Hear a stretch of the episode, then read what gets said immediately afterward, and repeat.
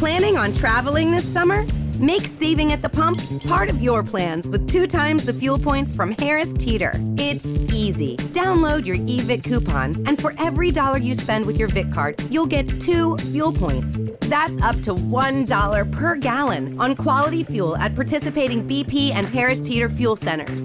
Download your eVic coupon today and save money at the pump all summer long with eVic and Harris Teeter fuel points.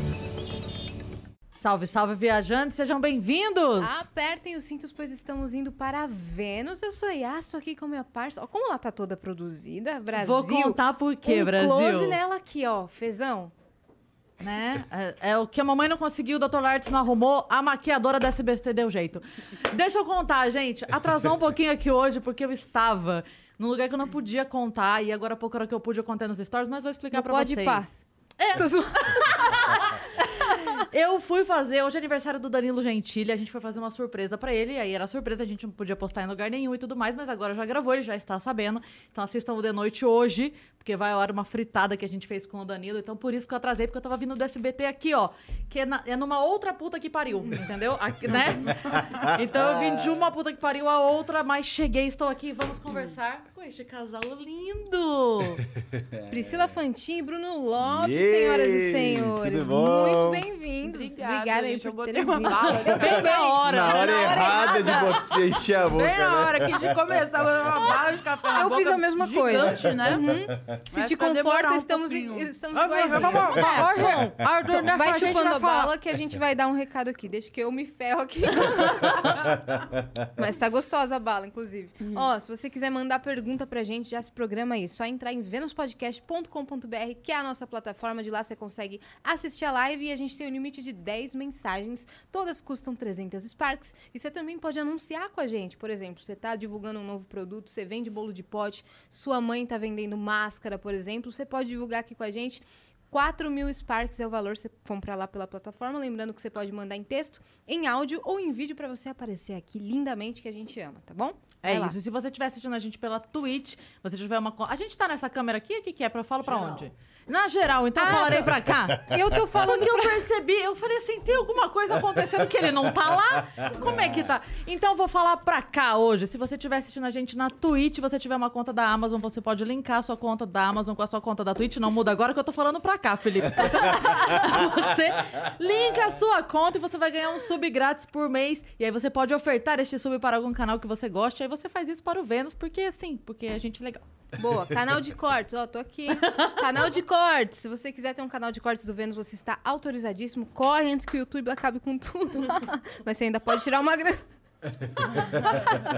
Correm antes que o strike venha pra todos. Mas você ainda pode tirar uma grana, só esperar esse episódio terminar. Não faça antes, não tente ser pioneiro, porque você vai ser o Pioneiro a cair. pioneiro, o primeiro A a, cair. cair. É Tava isso. pensando numa rima boa. Boa, então agora eu Ah, volto a tá. falar pra cá. E quem tá com a gente aqui é a nossa parceira de todos os dias que a gente faz assim, ó. Tadá! E ela aparece. LTW! LTW que vai ajudar você a organizar a sua vida. Então, se você está aí perdidinho, não está sabendo se organizar, tá devendo, tá todo enrolado, fala, Cris, não sei nem por onde começo. Entre em contato com a LTW Consult lá no Instagram, que eles vão te ajudar. Eles vão analisar junto com você o que está acontecendo, por onde começa, onde tem menos juros, o que, que vale a pena fazer, o que, que paga primeiro, para você conseguir colocar tudo em dia.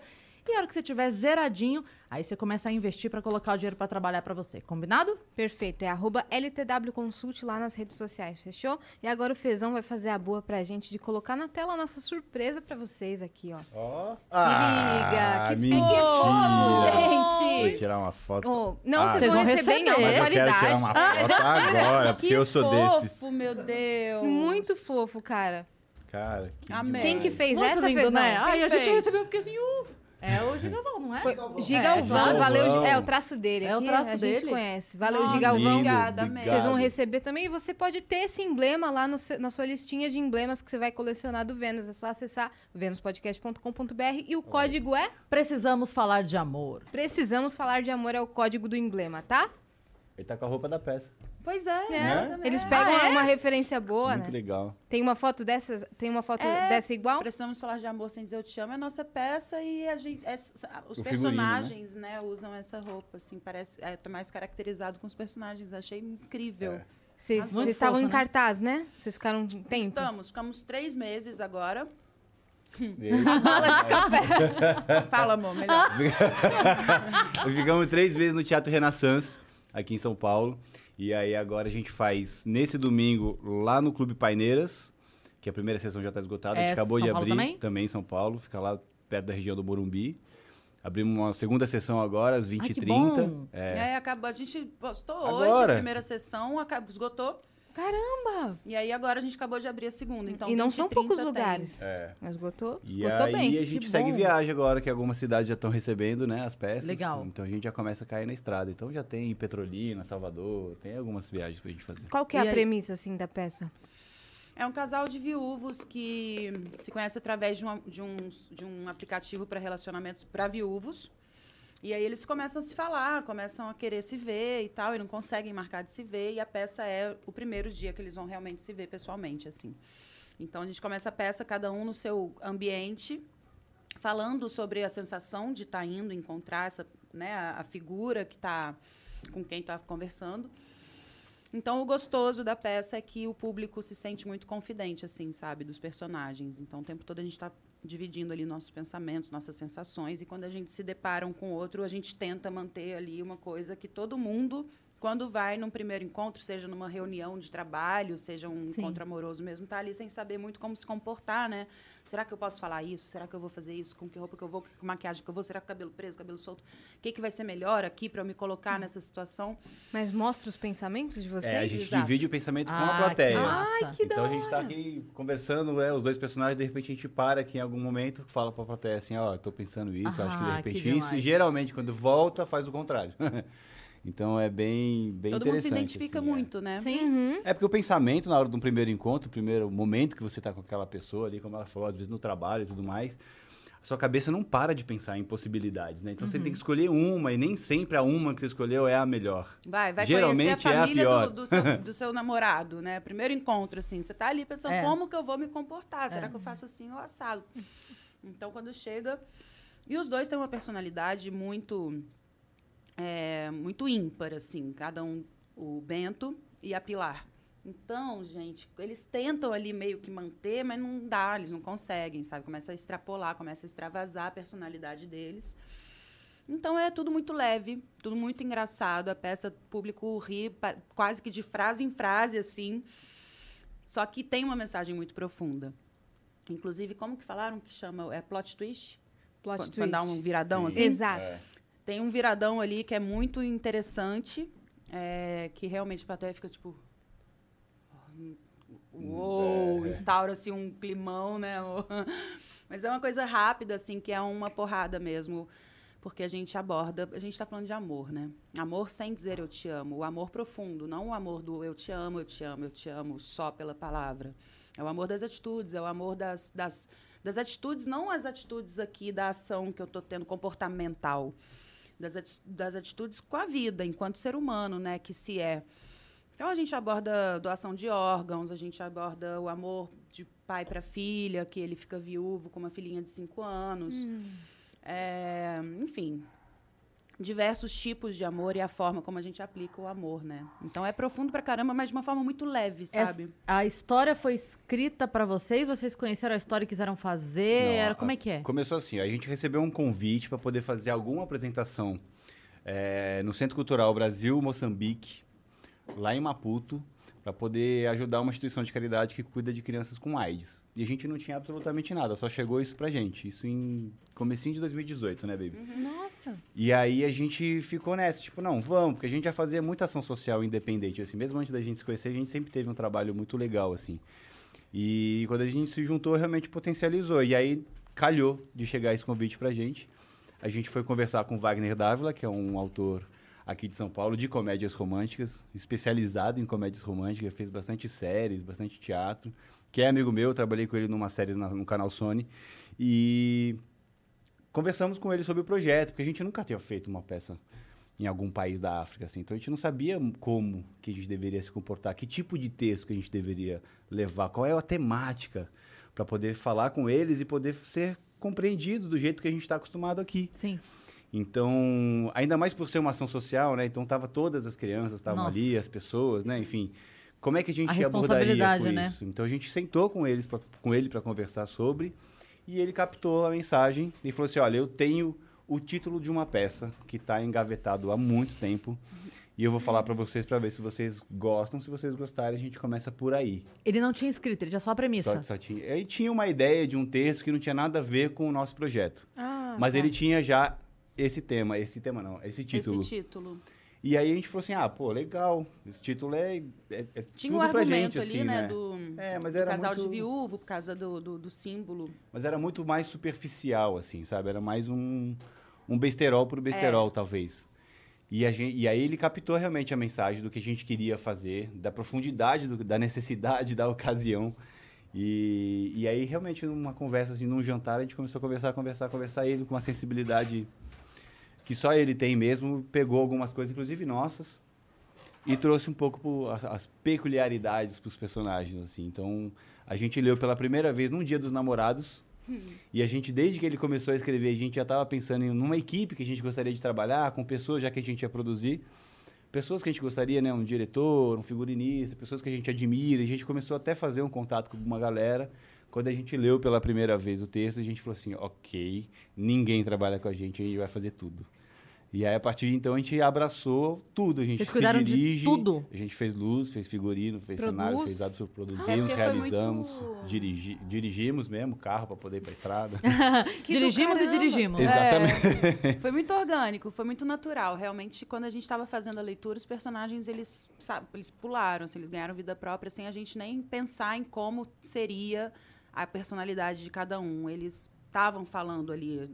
É, a gente acabou de ler, a Pri falou assim: ah, eu pensei que a personagem podia ser assim. Eu falei, mano, não é possível, eu pensei exatamente a mesma coisa. Aí eu falava alguma coisa, eu falei assim, caralho, eu pensei exatamente igual. Eu falei, ah, então, Então a a gente não precisa de ninguém. A gente Nasceu. fez uma paleta de cores, assim, pro cenário, pra, pra figurino. Então, é quase que uma gangorra. Isso tudo é sub- subjetivo, né? As pessoas meio que... Tem gente que percebe, que faz essa leitura, mas é uma, um recado ali que a gente está dando pro cérebro sem muito... Sem forçação de barra. sem né? forçação de barra. Então, O símbolo da figurino- gangorra, você disse? Não, é, é, é porque assim, a gente tinha até luzes, né? Tinha umas LEDs atrás antes que, que iam mudando de cor, porque é como se o personagem dele fosse uma coisa mais horizontal, que ele vive num, num mundo mais lúdico mesmo. É, por conta da, da filha. Então ele é mais. Ele é mais singelo, ele usa um tom de rosa Mais mais, ingênuo, clarinho, né? mais ingênuo, mais. Ele seria o que a gente chama de.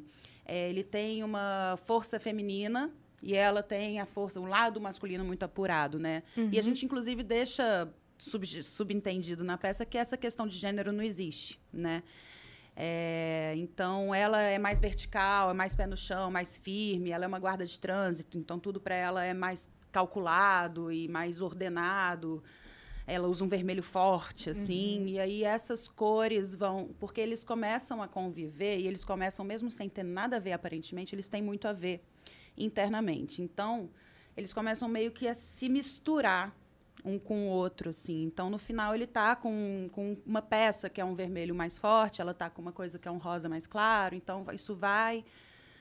É, é uma gangorra emocional, assim, né? Ele tá num lugar, ela tá em outro, e eles vão se equalizando, assim, sabe? Até que os dois ficam mesmo quase de uma mesma cor, que era a história das luzes que a gente tinha atrás, que começavam numa cor e outra, iam se misturando. Então, essa questão do horizontal, vertical, tudo isso, assim, que é mais o, o, o inconsciente da peça, sabe? A gente pensou nisso tudo, porque isso tudo veio, apresentou-se, assim, pra gente de uma forma muito fácil, e a gente dirigiu um ao outro e o todo. Então, a direção de cena, de marcação, de luz.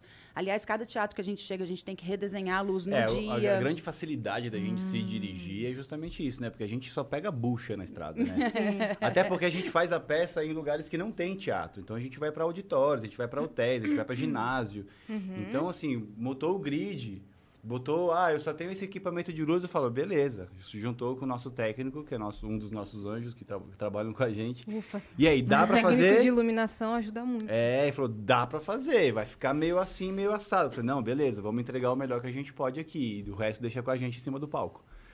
E aí a gente faz acontecer. O nosso Então- cenário é todo desenhado na luz, né? É, então, Não tem, não tem grandes acessórios, não tem nada, é tudo Entendi. recorte de luz. Então a porta é, uma- é um foco. Ah, tá. Então, assim, a gente tem essa grande liberdade. Tanto que a gente inventa muito texto junto. E a gente quebra a, pare- a quarta parede para poder fazer o pensamento do personagem, mas a gente quebra também a quarta parede para poder falar sobre a gente.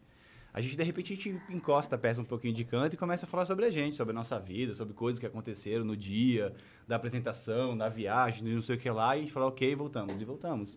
E é E tudo a muito galera- rápido, assim, a galera super acompanha, né? Porque eles estão já imersos, Super. Eles né? falam, nossa, a gente recebe feedback que fala, gente, eu nunca tinha visto isso acontecer, eu nunca vi essa linguagem no teatro. Primeiro, dos personagens ficarem toda hora reportando pra gente alguma confidência, né? Que a gente se sente, tipo, dentro Sim. da história com vocês. E outra que vocês vão pra pessoa física e voltam ali pra história e a gente não perde o fio da meada. A gente tá tão envolvido com a história e também consegue conhecer melhor vocês e volta pra história. É Muito E gostoso. não tem como, né? Porque você chega no teatro, o teatro tem goteira. Aí você chega, você vai montar a luz, não tem escada. O microfone Aí vai dar você- você problema. não tem banheiro no camarim. aí você senta com vontade no banheiro. Ou você foi fazer alguma coisa no improviso ali e se sujou inteiro. Isso Assim, tudo vai pra pé. pro Tudo palco, isso a gente né? bota no palco e entrega pra galera e faz piada e se diverte. A base de vocês é teatro? Você veio do teatro Sim, também? teatro. Eu não. Você não. Não, eu, eu, eu, ó, eu quando pequena eu queria ser veterinária é, ou nutricionista e depois eu quis fazer publicidade pra, porque eu queria criar produtos, criar jingles, criar coisas. É, e aí com 16 anos, aí eu, eu, eu, eu comecei a ser modelo também, fotográfica. Você é onde, Pri? Eu fui criada em Belo Horizonte. Eu nasci em Salvador, mas fiquei meses lá, fiquei quatro meses só lá. Cresci em BH. E aí eu comecei a fazer alguns trabalhos como modelo fotográfica. E aí, é, quando eu tinha, tipo, dos 11 aos 15, eu trabalhei mais nesse, nesse ambiente. E aí, quando eu tinha 16, me convidaram para fazer malhação. É, e não era um... Eu não, assisti- nunca fui muito de ver TV. Te de- acharam por onde? Pelos trabalhos de publicidade? Sim, foram, a- foram numa das agências, numa, numa agência que eu, que eu tinha meu composite lá, é composite, né? que É, o fala? book, né? book, O é, uma foto minha lá, como agenciada, e aí me chamaram para fazer um teste Que de legal. vídeo. Chamaram a mim e a outras pessoas para fazer um teste de vídeo. Aí eu fiz esse teste de vídeo. Um ano depois, eles estavam reestruturando a malhação, ia passar para a escola em vez de ser academia, porque antes era academia. E aí cismaram comigo e quiser, que tipo, cismaram porque assim, primeiro me chamaram para fazer um teste, só que eu estava fazendo intercâmbio. E eu estava você uma tava? semana no intercâmbio, estava em Montana, que é longe, são cinco aviões para chegar em Montana, é divisa com o Canadá, Meu então não dava anjo. para dar um pulinho aqui e voltar, não tinha um lugar mais sabe? perto. não tinha um Miami ali no rolê. É. o intercâmbio ele cai em qualquer lugar dos Sim. Estados Unidos, né? E aí caiu lá longe e falaram, ai, para fazer um teste, eu falei, não tem como pegar cinco aviões para depois pegar Pra mais ver cinco para né? para ver se, exatamente. Então, aí depois não, então para ser hum, figuração, não, então para ser elenco de apoio, ah, não, então para fazer e tudo ali não a- a- devido ao pouquíssimo tempo que eu tinha chegado em Montana, é, e a minha, meu propósito de estar no intercâmbio, nada ali estava sendo maior do que o que eu estava querendo viver no intercâmbio. Então, eu fui negando, fui negando, fui negando, até que quando deu um mês de intercâmbio, eles me chamaram para ser a protagonista da Malhação. Caramba! E aí eu falei, gente, acho Eles que- estão querendo muito! É eu o acho- sonho de todo mundo que tá assistindo, né? Tipo, ah, eu tô ali no intercâmbio, ligou, vem, vem protagonizar uma novela É, aqui, vem. não, e é legal porque assim, né? Ah, vem fazer. Não, não quero. A Globo tá me ligando aqui. Ai, ge- gente, me ligam pra cobrar no Serasa, ligam pra Priscila pra fazer protagonista da Globo. Gente, Tem essa alguma Globo- coisa muito Não errada. falaram nem do cachê, ela já negou. Ah, Sabe aqueles números 011 que liga pra gente e a gente não atende? O dia inteiro, é, né? pra em é- Montana, meu amor. Tô em Montana. Mas eu achei isso, achei muito esquisito. Achei, falei, falei meu, meu Deus, isso é o que todas as adolescentes da minha idade gostariam de vivenciar, né? Acho que todo mundo quer esse lugar e isso tá caindo no meu colo. Deve ter algum Não, motivo, isso era né, universo? 99, né? Um Então, assim, chamado, não né? tinha nada, não tinha rede social, Não, male gente, male a gente tinha internet por carta. ali, Eu né? e minhas Então, amigas, a gente mandava carta uma pra A outra. força da televisão era gigantesca, Claro, então assim, era claro, real claro. o sonho de todo brasileiro, Sim. toda brasileira, É, era eu, fazer eu novela acho que na a gente Globo. tá vendo, tipo, de três anos, quatro anos pra cá, é, trocar o lugar. É. Mas até então era assim. É que foi fazendo assim. É, agora tá tudo mais 10, pulver- pulverizado, Aí né? de uns quatro pra cá a gente tá vendo fazer assim. Mas Exatamente. É, na época era bem o, um lugar, assim, Sim. O o auge, né? status, né? E aí eu, eu falei, não, deve ter alguma missão pra eu, pra eu fazer, não é possível, que a vida me colocou isso, então eu não posso negar. Tipo, ah, não, obrigada. Mesmo que não fosse um lugar que eu tivesse pensado, imaginado, almejado, eu tinha noção do tamanho do lugar, assim, e, e- e falei, então tá bom, então tô voltando. Cinco A aviões. princípio, cinco aviões. A princípio era para fazer um teste para protagonista. Me mandaram um texto, eu vim no avião tentando ler aquilo, mas minha cabeça estava tão confusa com tudo. Eu abandonando um negócio que eu realmente tinha sonhado Sim, tantos anos sim. de chegar ali, no vivenciar o intercâmbio. Sua família apoiou que você voltasse? Ah, apoiou, apoiou. Mas assim, não deu muito tempo, porque até então as negativas anteriores não era uma coisa sabida por todos. Assim, minhas amigas nem sabiam que eu estava quando eu resolvi. Senão teriam batido em você, com certeza. Não, minhas amigas, quando me viram no, no Rio de Janeiro, porque eu cheguei fui direto pro Rio, eu saí do- dos cinco aviões, entrei num carro e fui pra Globo pra fazer teste. Foi tipo assim. E aí eu cheguei lá, sentei na mesa do Ricardo Washington, falei, olha, desculpa, mas eu não consegui decorar o texto, porque eu tô realmente muito confusa com tudo. Aí ele falou, não, não precisa fazer teste não, vai lá na gaiola de figurino para fazerem uma leitura lá de figurino com você, vamos escolher figurino, mas eu quero esse coque, eu quero esse penduricalho que você tá aqui, não sei o quê, tipo... Enfim, uma semana depois eu estava gravando a minha primeira cena, meu Nossa, primeiro era pra dia. ser muito, né? Aham. Não- Enfim. E o meu primeiro dia de gravação era um beijo na boca. E enquanto eu tava dando um beijo na boca, eu abri o olho, via o meu pai, que era o Paulo Gorgulho, traindo a minha mãe. Saía correndo de bicicleta no Mirante Dona Marta, que é uma escadaria atrás da outra, e da- capotava de escada. Ah, que bom. Bem tranquilo começamos. Estreou. Nasceu. assim, gente. Nasce uma estrela. disso- tipo, agora, filho, tá no depois mundo. disso, E você nunca tinha atuado? Não, eu tinha feito aula de teatro aos cinco anos de idade, na, de escola, assim, mas não era o teatro, era aqueles cursos extras que tem em escola, né? Que você pode escolher co- algumas coisas assim. Eu fiz pouco tempo ali, mas não era muito um lugar que eu que eu pensava. Então nunca tinha estudado, enfim, não, não, não pensei sobre isso, não, não corri atrás. Então eu comecei na televisão, mas eu sentia muito que eu precisava experimentar o teatro, porque tudo era muito intuitivo no começo. Eu fazia o que eu achava que tinha que fazer, né? O que eu sentia que tinha que fazer. Então eu precisava de mais técnica. É, e aí, sei lá, uns 10 anos depois que eu fui experimentar teatro mesmo. Sim, de fato, né? É. Na Malhação você ficou quanto tempo? Na Malhação, um ano e meio.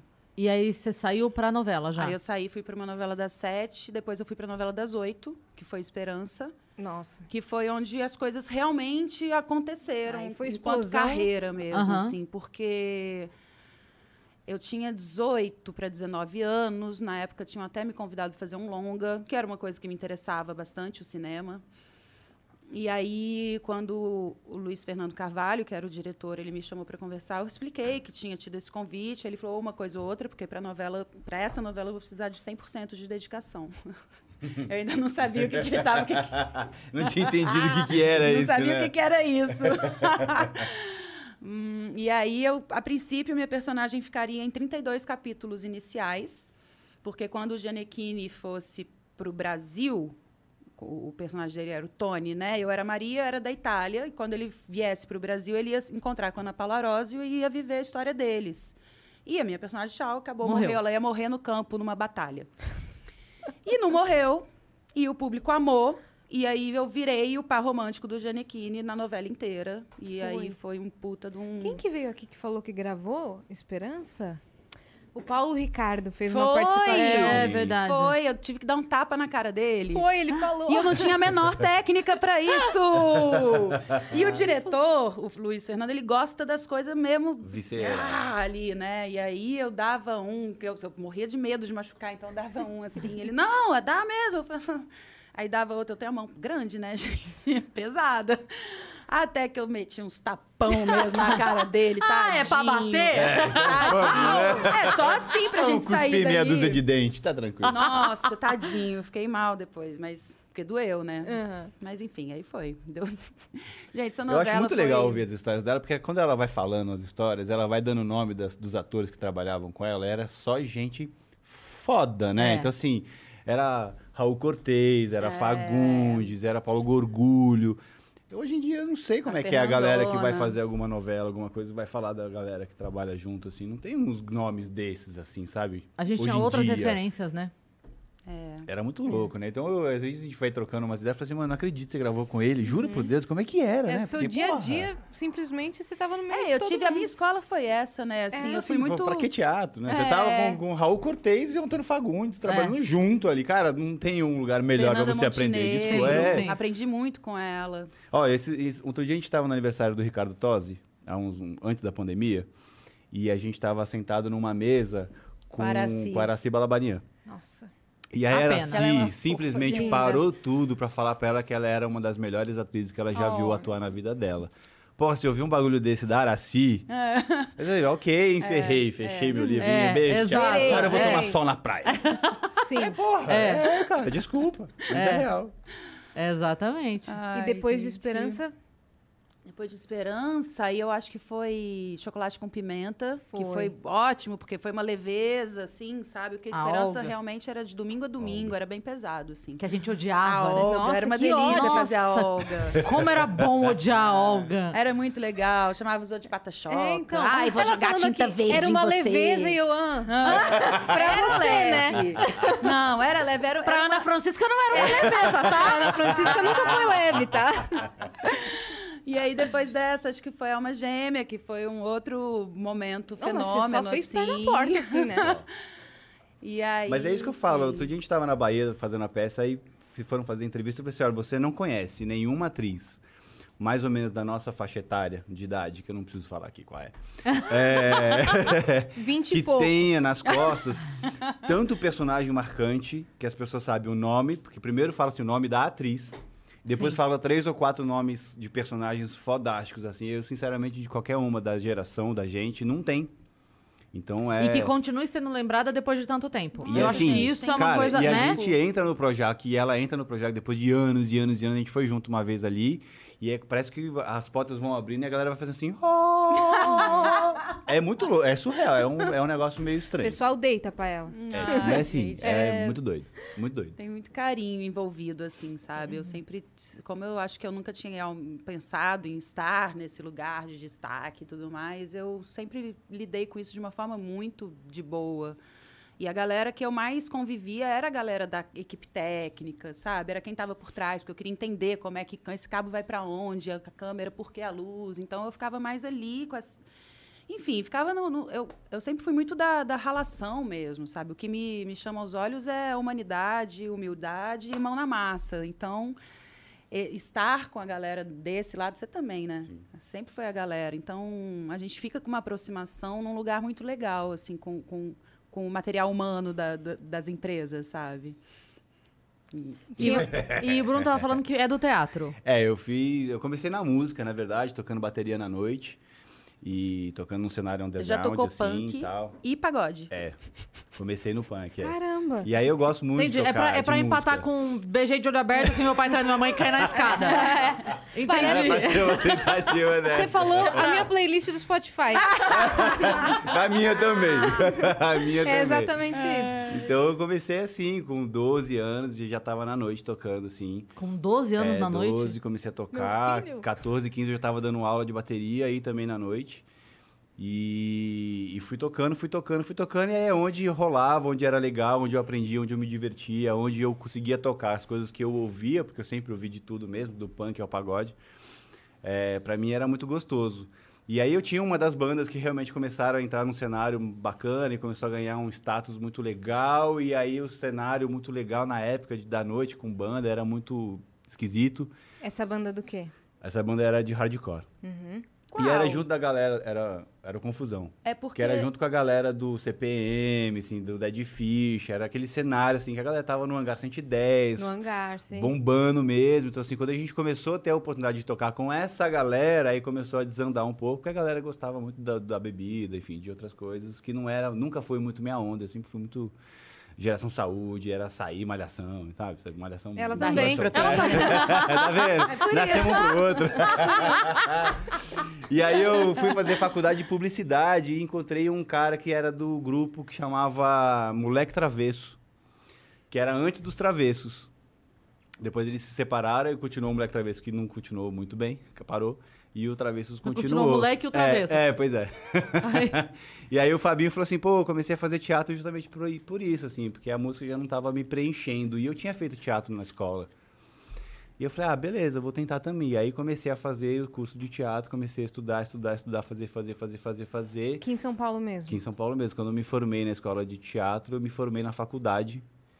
E aí na banca, na banca da, da, De do meu, da entrega né? do meu, é, da entrega do meu TCC, eu fiz, né, apresentei tudo e aí uma das das pessoas que estavam na banca era uma diretora fodástica de uma agência blaster gigantesca assim na época. Ela falou assim: "Eu quero que você venha trabalhar para mim". E eu falei assim: "Não, não, eu tô largando tudo para ser ator". Ah, E aí você meu pai tá quase infa- meu pai quase infartou. É, como assim, mano? Eu tô te dando uma carteira assinada, um Você salário tá querendo o que todo mundo quer. Se você perguntar com a faculdade inteira, todo mundo queria. Eu falei assim, eu não quero. Que até desculpa, estágio era obrigado. difícil, né? De, É. de arrumar pra você se formar em publicidade. E aí caramba, você demitiu o Roberto Justus É, no tipo- programa.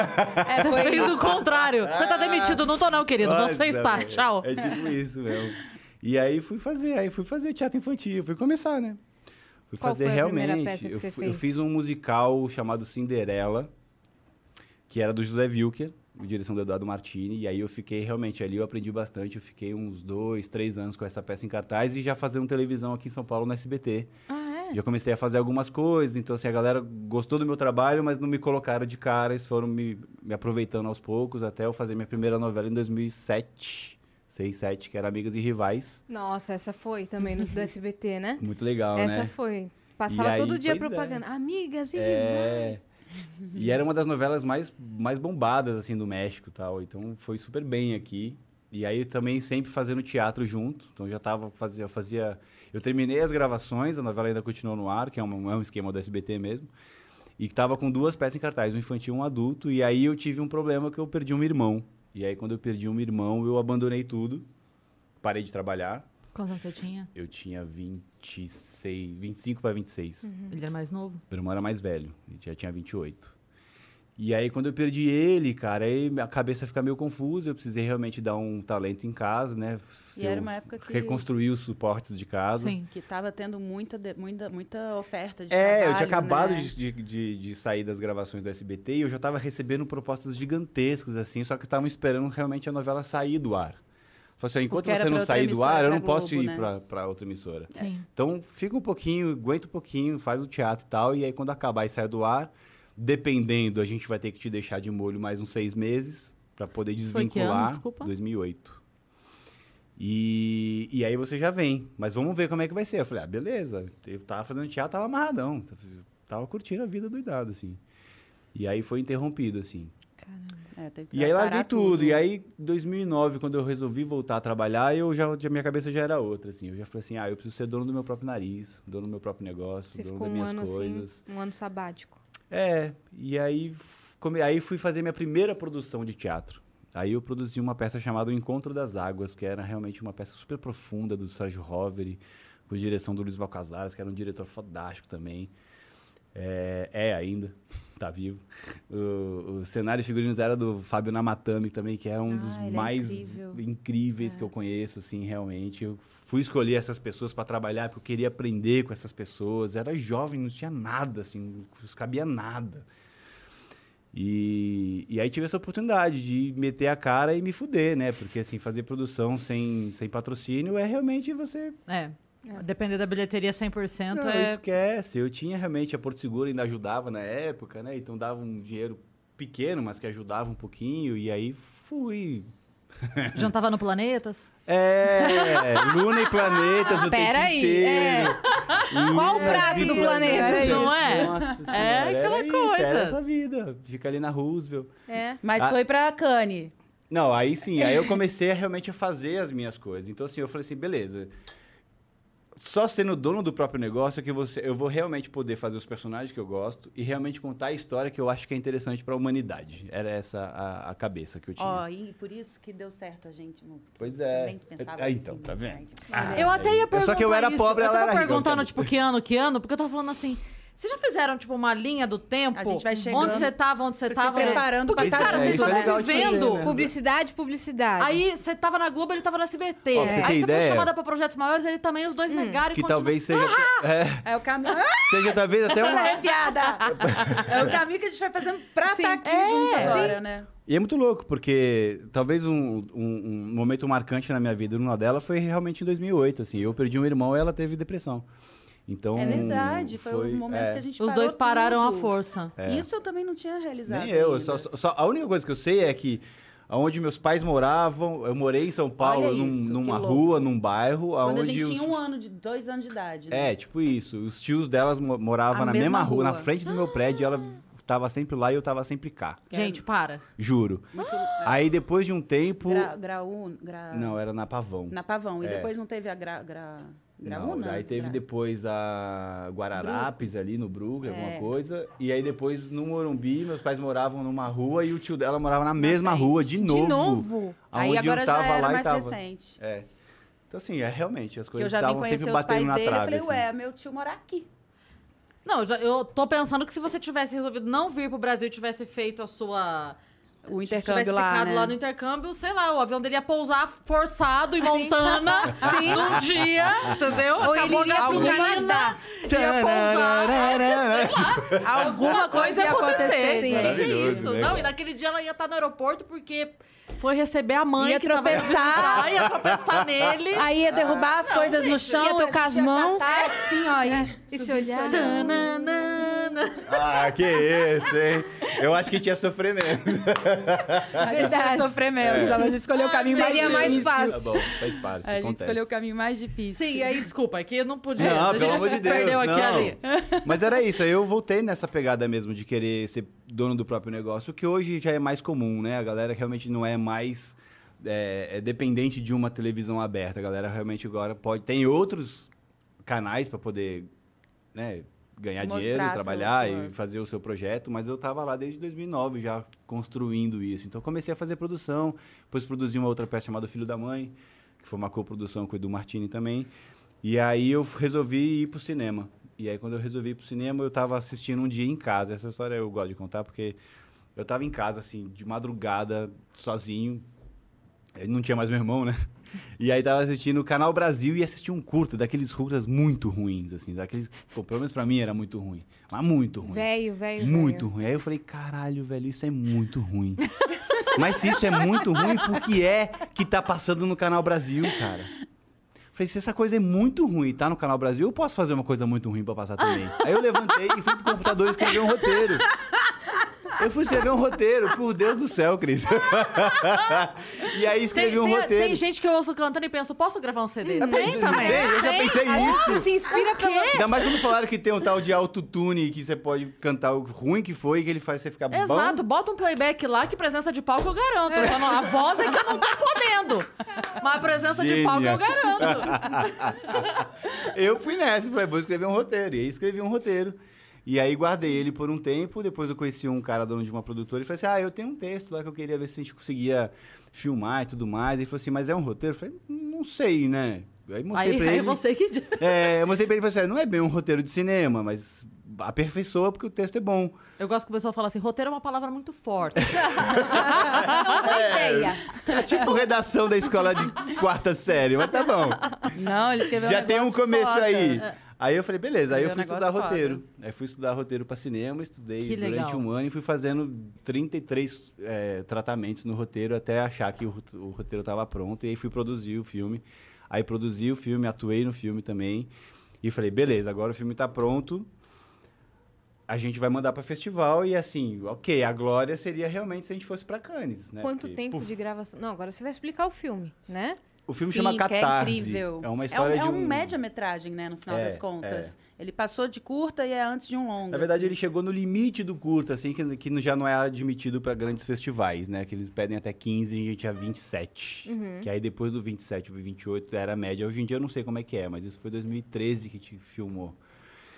É, é a história de um, de um cara que, cre- que cresceu dentro de um lar onde existia violência doméstica. Então ele cresceu vendo o pai abusando e violentando a mãe fisicamente, emocionalmente, sexualmente. E aí eu queria saber, eu fui estudar um pouco sobre isso, como é que uma criança que cresce num lar desse fica? Qual é o discernimento do que é o certo e do que é o errado? Porque a rua fala que é o errado, mas em casa ele vê que aquilo é o certo, Ou pelo Certo. menos é o padrão, né? é o padrão. O então normal dif- dele é aquele. qual é a dificuldade dele se colocar dentro da sociedade, do sistema. Então, assim, em certos momentos, a agressividade dele ou o abuso que ele viu o pai dele fazendo com a mãe, de repente vem à tona. Isso é muito comum. Eu fui pesquisar realmente com, com situações de, de psicólogos, psiquiatras, e tem esses traços reais, assim. E aí escrevi. E, e- e fizemos, assim, e jogamos pro festival. Falei, ah, beleza, o que cair, caiu, mas se cair em Cannes, pô, seria tipo ganhar na Mega Sena, né? E aí o primeiro que foi aprovado foi Cannes. De cara, assim, puf. E aí eu falei, beleza, então o resto já pra mim já nem interessa, pra Cannes a gente vai. E aí a gente foi, aí foi uma experiência bem única, legal. assim, estar lá em Cannes com o filme e, Que isso foi e saber que o... 2014? 2014. E ver que realmente o seu filme está assistido pelo mundo inteiro e É você lindo, recebe o e-mail. Na hora que o que cara se inscreve para poder assistir seu filme, ele tem a oportunidade de entrar em contato com você, né? Então ele manda o e-mail para falar o que, que ele achou do seu filme. assim. Então é muito legal. Nossa, lindo. É muito experiência, legal. né? é Que muito demais. legal, Muito, muito legal mesmo, assim. E aí voltei, aí voltei a fazer novela. Aqui no SBT, eu acho que realmente é de um resgate, assim, de, de falar assim, ok, Cúmplices. voltamos, né? Voltamos da... Não, foi... Fiz carinha de anjo, que inclusive Entendi. vai começar a Essa foi reprisar boa, não agora. foi? Peguei. Peguei. Tem uma Foi- novela que foi- chama foi- Sim. Tu fui no de um SBT, tava real- é. realmente de um resgate? É, é. E aí eu acho que eu, eu, na verdade tinham me chamado para fazer uma participação especial mesmo em Tiquititas, eu fiz e tal, e aí eu não tinha atinado nada. E aí quando eles me, me contrataram realmente para fazer a novela O Carinha de Anjo, eu falei, beleza, é um resgate, acho que é realmente de voltar e começar de novo da onde eu parei assim, sabe? Só que com a bagagem É, toda que eu retomar. que eu tive. E aí, quando a gente terminou as gravações, a gente já começou com a peça. E a peça já começou a dar outros frutos. Então, hoje a gente tem vários projetos, tem a nossa empresa e tem outros frutos que veio a partir da peça. Assim. Vocês Então, estão com um podcast agora também, que vocês estavam falando. Yes! Quando vocês se encontraram, você tava em que momento? Quando vocês se eu conheceram? tava terminando as gravações de Carinha de Anjo. E a Pri? Eu tava no buraco. Ah, tava no louca. fundo do poço. Ah, louco. Porque Eu tava. Não, é porque eu tive uma. Desde que eu tive a depressão, eu. Que foi em 2008, né? Que ele comentou. Eu fiquei tentando ali. Foi uma, eu tive que parar realmente tudo, porque eu fiquei 10 anos ininterruptos, emendando uma coisa na outra e sem. Sem ter pensado sobre aquilo, né? As coisas vinham vindo para mim, sim. eu ia encarando, ia aceitando, ia indo. Ia indo, ia indo, ia, sei lá, tava em todas as revistas, tava meu nome, eu era uma figura pública que na época eram só paparazzis, né, e revistas impressas, também não tinha Instagram, não tinha site, não tinha essas coisas, então cê- eu, eu me vi virando Coluna uma de pessoa jornal, né? Tinha umas coluna paradas de assim, né? jornal, é. Então eu me vi virando uma figura que eu não tinha controle sobre aquilo, assim, tipo, sei lá, eu ia tirar dinheiro no 24 horas, mas no caminho até chegar no 24 horas era toda uma história contada que não era o que eu tinha ido fazer. Ah, a Priscila eh, sai com uma roupa e tal, e aí na hora encontra um fã aqui, nanana. Tipo, era criada uma história que não era a minha realidade, assim. Então aquilo tudo Hoje ficou as muito pessoas- confuso pra mim. as pessoas ainda têm a oportunidade hoje de postar pelo menos a sua versão, né? Fazer Exatamente. um story e tal. A e- gente já está mostrando como que a gente está fazendo, o que, que a gente está fazendo. Então, normalmente, os sites, eles sugam o que, que a gente... A gente faz a nossa matéria. Sim. Às vezes eles distorcem ou escrevem tudo errado, né? É, gostam Sim. de ter Errado uma é chamada texto, sensacionalista é. ali, É. né? Para chamar clique, mas... Mas, enfim, a gente que está, pelo menos, postando a foto e, falando aqui na caixinha de perguntas e não sei o quê. Mas naquela época, não. Outras pessoas faziam isso por você e você não tinha como mandar retratar, por exemplo. Se fosse sair uma retratação, era quatro linhas micras, assim. Então, era, era bem complicado. E eu comecei a... Como eu trabalhei muito é, é, de volume de trabalho mesmo, minhas personagens eram personagens que tinham uma grande abrangência na trama. é, eu não tinha muito tempo para mim. Assim, eu, não eu- eu, eu fui criada em BH. Minhas amigas são, são a- as minhas amigas são as que estão em BH até hoje, assim.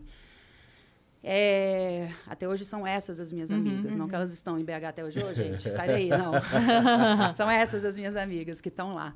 Então, eu, vi- eu fui pro Rio sozinha, assim, fui com a minha mãe, que eu era pequena, tipo, pequena. Tinha 16 anos, mas eu fui. É eu, não, eu, não, eu não Mas me... é outra geração, 16 né? é pequena. A gente era- a gente era muito pra, mais- pra vi- viver sozinha, assim, sabe? Pra encarar tudo. E que a gente é de uma geração que, que brincou de barba até os 12, 13, né? É. Hoje em dia a menina de 12, 13 já tem 5 milhões de seguidores no É, Instagram, exatamente. né? Canal já do faz YouTube, publi. é, Sim, e já tá exatamente. com um apartamento que, ela- tá- que o pai deu. Ou que ela comprou Ou que ela- também. Que ela comprou pro Em pai. Miami.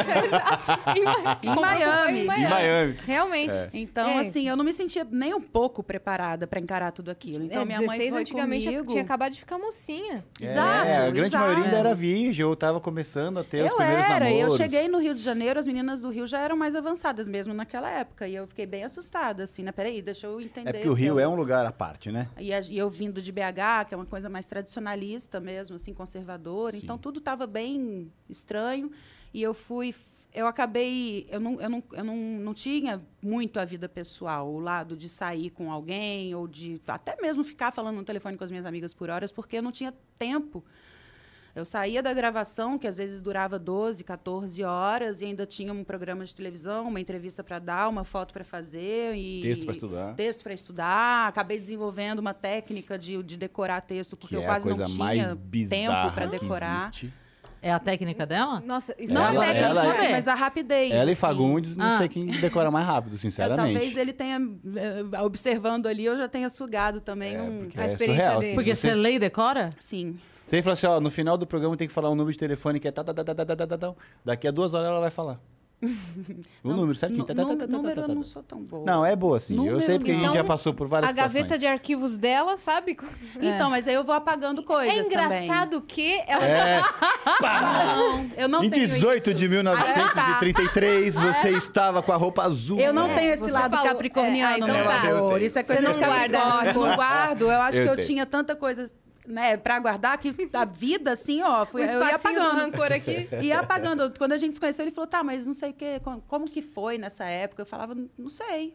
Não, Eu tipo, teve um dia que ela falou assim, pessoal, mas você sabia. lembra desse dia? Eu falei, lembro, você tava com a roupa tal, você chegou não sei o quê, a gente fez assim. Ela falou, Eu fui aprendendo a ter memória pessoal, afetiva, vida, a partir de então, assim, porque eu lembro de coisas da minha infância e durante o meu período que eu trabalhei mais, assim, eu não lembro da, da Foco de do mim. trabalho. Era trabalho, trabalho, trabalho, trabalho. E aí, enfim, é, eu, eu, eu aprendi a viver de acordo com roteiros semanais, né? Então, tinha ali meu horário para cumprir, a personagem... O texto me falava o que, que a personagem sentia ou não sentia.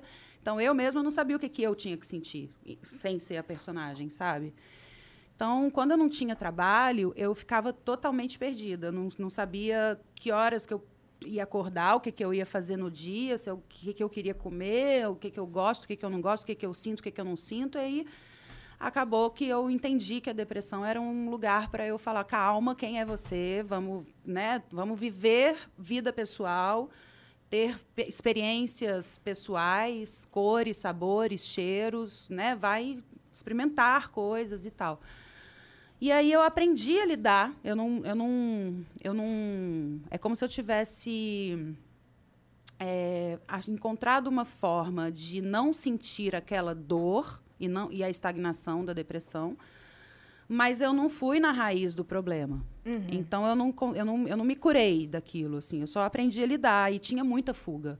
Fuga em bebida, fuga em, sei lá, em, em- em pessoas, em amigos, né? Pessoas que eu É, não querer abria ficar sozinha, casa. sabe? Porque quando você tá sozinho, você tá com seus demônios, né? Então você Sim. fica sempre chamando pessoas pra poder ficar ouvindo histórias e vivenciando coisas dos outros do que ter contato consigo, né? Então, aí eu vivi isso durante uns, mais uns 10 anos aí. 10 anos. É, porque aprendi a lidar, então tinha um trabalho ou outro, mas eu não estava bem, assim, sabe? É, então, por que, que a gente começou a falar disso mesmo? Por- que em qual momento tava, você é.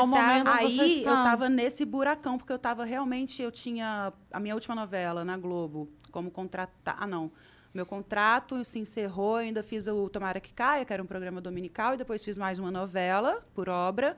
Em 2016 eu já não tinha mais a ligação com a Globo e co- comecei a fazer teatro, comecei a fazer série de TV, então eram coisinhas mais curtas, que eram coisas inclusive que eu dava mais conta de fazer do que uma coisa longa. E quando eu conheci o Bru, eu estava numa entre safra, assim, sem trabalho.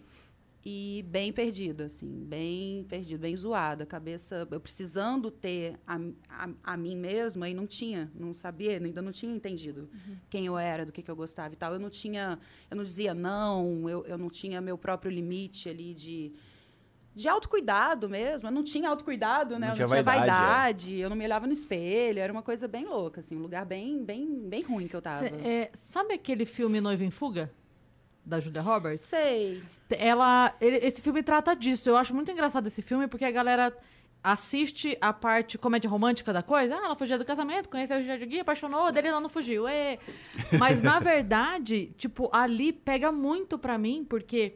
A, a história, não é mais spoiler, gente, pelo amor de Deus, o Fuga tem 72 anos. quando Vocês sabem filme. a nossa regra Não de assistiram porque não spoiler. quiseram. Quem não viu, não, pelo amor de Deus. É. Depois de Cinco 10 anos não anos. viu. Quem não quis, né? Pelo amor de Deus. A gente dá cinco anos pra vocês Já, assistirem o já é filme cult, né? Passou Quase preto e cinco anos. Deu cinco anos. Passou na TV aberta, já não é mais spoiler. a exatamente. pessoa Não, tipo, optou por não da ver. tarde várias vezes já. Mas é porque na história, tipo, ela, ela não se casa, ela foge, ela, ela- aí ela vira um conto da cidade. Aí esse jornalista, que é o Richard Gere, vai na cidade, Richard Gere, vai na cidade pra conhecer quem é essa louca que abandona uma sequência de noivos. E ele conhece ela, plá, se apaixona por ela. E aí, nossa, eles estão lá, hum, hum, lindos e maravilhosos, vivendo o romance, porque dela foge do noivo, fica com ele, e aí eles marcam o casamento. E aí ele fala, não, então agora, agora vai, que agora ela não vai fugir, porque eu, eu conheço ela de verdade. Porque ele começa, quando ele começa a estudar a história, ele percebe que, tipo, com o primeiro noivo, é umas bobagens, assim, mas, tipo, ela tinha uma personalidade pra cada noivo. Ah, Então, assim, na verdade, ela não era quem ela era. Ela era quem ele O que precisava. era aceitável Sim. ser. Pra ele. Então, tipo assim, quem é este cara Isso é que um, é do é um lado braço dele? do narcisismo, não é? Que Se moldava, viu, né? Ela tipo, se que Ela, moldava. ela vai, ela vai preencher o que ele precisa. Ela, é, é o braço, na verdade, é o que se encaixa no narcisismo, Exatamente, né? É, a- exatamente. é o empático Ela vai e o buscar o narcisista. narcisista O empático justamente para poder fazer a... E aí, enfim, e aí o que acontece na história é que ela abandona ele também. E aí ele fica louco, porque ele fala, poxa, mas eu conheci ela de fato. E aí ela some, nananá, e aí quando ela volta, ela fala pra ele, você me conhecia, mas eu não. Ah, ela foi Eu não me conhecer. conhecia. Eu precisava, tanto que uma das coisas que ele dá uma rasgada com ela, ele fala assim: você não sabe nem como você gosta dos ovos. É, Porque com cada noivo era que ela tipo abandona, ele fala o assim. ovo era diferente. Ela gostava de ovos mexidos, como eu. O outro falava, Benedict, como eu. Tipo, ela, é, o ovo preferido dela era o do noivo, nunca era o É, dela. é. E aí, você me falou isso agora, eu lembrei, porque no final é ela falando pra ele, mas eu não sabia quem eu era. Sim. Eu Era precisava mais ou me menos saber. isso Eu não tava fugindo de você. É, era. Eu era- tinha medo de mim. porque aí a gente ia começar a conviver e você ia descobrir que eu não era aquilo que eu tava te vendendo. Uhum. E aí, e eu acho muito forte isso nesse filme. E é uma coisa que passa meio aqui porque o Sim, bonitinho é o. é sutil, né? É, é. Mas eu É, acho mas muito é isso, foda assim, isso. eu É, me é moldava real. de acordo com as personagens, primeiro, né? E depois com as pessoas que estavam à minha volta. Então, o que o empresário esperava de mim era o que eu era no set, a forma como eu me comportava. Tipo, hoje percebendo assim, eu sei que uma essência sempre esteve ali, sabe? De coisas que o meu jeito mesmo, o meu olhar, o meu eu sei que isso sempre esteve presente e é o que às vezes fazia diferença, né? Mas o comportamento em si era muito era, era o que precisava Mutável. ser. É para ser assim, beleza, vamos ser assim. Beleza, vamos ser assim. Então eu ia mesmo me adaptando ao, que- ao, ao, ao externo, né? No banheiro um segundo. E isso não tinha. Era por isso que eu não conseguia dizer não, era por isso que eu não sabia colocar limite nas pessoas. Eu abria a minha casa, qualquer pessoa entrava, eu deixava chave com as pessoas, tipo, era um clube, né? Era uma coisa bem solta, assim. Isso tudo me machucava. Isso tudo me fazia muito mal. Eu dizia o sim para as pessoas, me dizendo não. Uhum. Então, quando eu encontrei o Bru, eu estava num lugar que eu, eu tinha parado de andar, porque eu estava com. Eu descobri uma hérnia na lombar, duas hérnias na lombar, e aquilo pegou o meu ciático e paralisou minha perna esquerda. Então, eu estava tipo de cama e comecei a não conseguir estar com pessoas. Até que eu realmente falei: não, eu vou entrar num casulo. E quando eu decidi entrar nesse casulo, quando eu consegui falar, não quero mais nada aqui fora, foi quando ele apareceu na minha vida, assim. E aí é como se eu tivesse pegado e falava, me ajuda. Isso aqui sou eu. Eu tô aqui. É, isso aqui, ó. Isso aqui, ó. Você me ajuda? Porque quando ele chegou, ele foi fazer uma foto no estúdio que era no, no mesmo terreno da minha casa. E aí, quando eu que recebi. E quando ele chegou e a gente se olhou, eu sabia que ele estava enxergando, tipo, minha alma, assim, sabe? Tipo, ele não estava me vendo externamente. Pelo olhar dele, eu entendi que o negócio que ele via e quem ele era era um negócio muito profundo. Foi um reencontro, realmente, Então, assim. é, a primeira vez que vocês se, se viram foi porque ele foi fazer um trabalho. No estúdio que era É. da minha casa, no, no, no terreno um, da minha casa. um- um projeto de um livro chamado Pele, de um, de um casal de fotógrafos que eles realmente tentavam retratar que todo mundo é pele, independente do gênero, independente da sexualidade, independente de qualquer coisa. Então, é uma foto nu. E eles já tinham me convidado várias vezes, eu não tinha oportunidade de estar no Rio. E aí, eu tinha uma reunião no Projac e eles pegaram e falaram assim, ah, então, já que você vai estar aqui, vamos fazer as fotos? Eu falei, vamos. Eu falei, ah, então eu vou aproveitar e vou te apresentar a Pri Fantin e tal. Você sabe quem é? Eu falei, hum, Não hum, sabia. Não sei, assim, não. Não tinha. Pra mim nunca foi assim, eu ah, a pessoa ele, é tal e eu não falar, posei pra sei quem Playboy, é. ele não... É, não foi por falta de convite, né? Mas. Mas aí foi assim, tipo, aí eu cheguei lá e, e a gente se conheceu brevemente antes das fotos, aí eu subi pra fazer as fotos, a gente trabalhou, trabalhou, trabalhou e o meu voo já era na sequência. Então a gente fotografou ali, sei lá, até uma da tarde mais ou menos, meu voo era às três. Então, tipo, eu tinha que sair do estúdio e já ir embora. Aí ela chegou no estúdio por volta da uma também e a gente começou a conversar ali, tipo, uns 15 minutinhos, meia hora. E aí eu falei, gente, eu preciso ir, senão eu vou perder meu voo. Ela falou assim, jura que você vai embora? Eu falei, lógico que não, caralho. Vou ficar. Já fiquei, Já. inclusive. É. A paixão Relaxa, pegou. tá tranquilo. Tentei escapar, E não fiquei. consegui. E fiquei, pra sempre. E era muito lindo. É pra mesmo? sempre assim, ó. Eu tinha ele- acabado de sair da novela, a novela tava no ar, eu ia pra Dubai, né, amor? É. Ia fazer um Ia programa no canal 60 Sony. Naquele dia, no Dubai. mesmo dia? Não. Não, mas em assim, dezembro. Não, não, eu digo, um mas nesse dia você já Nesse resolveu dia- acabou. Ah, a gente ficou e aí eu voltei pra São Paulo no dia seguinte, e aí voltei pra lá um dia depois, e aí ficou praticamente todo final de semana. E aí até que a gente começou a morar junto. Que foi Caramba. uns seis meses depois. Foi uns seis meses depois, né? Mas era muito lindo, assim, porque ele realmente enxergava um negócio que nem eu enxergava em mim, sabe? Então foi, foi um processo difícil. é, e acho que vice-versa também. Eu também enxergava coisas nele que ele nem admitia ter ou ser assim, sabe? Sim. mas salva as proporções, porque eu, ele sempre foi um cara que bancava a. a é, como é que fala quando você é muito autêntico? A autenticidade dele, assim. Ele sempre foi um cara diferentão e bancava aquilo, apesar dos bullying mesmo de, dos anos 80, 90, assim. E sempre foi muito observador, ele tem um. Ele sempre se conheceu muito, sempre se deu esse espaço. Então, ele era preenchido, ele era muito, sempre foi muito preenchido dele, ele, e eu zero, assim. Mas aí a gente, numa balança também, numa gangorra também, a gente foi Ele se, tinha o se que te entendendo. faltava, o que você estava buscando. É, ele me ensinou, ele me botou de frente pro espelho. Ele teve um dia que ele sentou e falou: "Qual que é o seu sonho?" Eu não sabia. O que que você gosta? Não sabia. O que que você quer para sua vida? Eu não sabia. E é aí eu o- a falei, história do "Mano, ovo, né? Como, é assim que você gosta eu do não ovo? sei? É, Eu não sabia, não sabia. E aquilo foi horrível de tava perceber.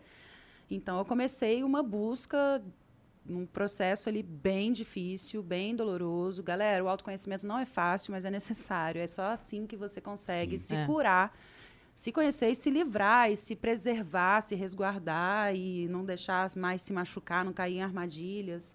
Então foi um processo bem longo, difícil para os dois, né? Porque enquanto eu estou ali tentando, sofrendo e reconhecendo e admitindo coisas que eu não queria ter vivido, que eu achava, não, aquilo foi só um. Ah, e fala, não, mano, foi aquilo mesmo. Eu falo, sério, ai, não, não queria ter feito isso. Então, reconhecer essas coisas dói muito.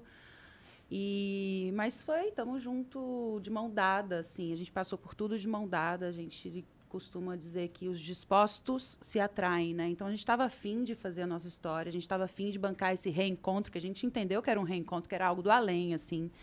Tudo que a gente vivenciava, que às vezes a gente falava, ah, não, não, não, vou, não vai dar para ficar junto desse jeito, não sei o quê. A gente tinha um, algo muito Não, maior, sabe? A gente se conheceu em, do- em menos de Você dois do meses. Nelson? Eu Não? não, não, Tá bom, Mas pode desculpa. contar, porque vem Não, é que eu antes. quero fazer xixi. Ela já jogou pra vai, você. vai que ele conta outra coisa e depois você volta. participar do assunto, sabe? É, eu Então algo também. que eu já sei.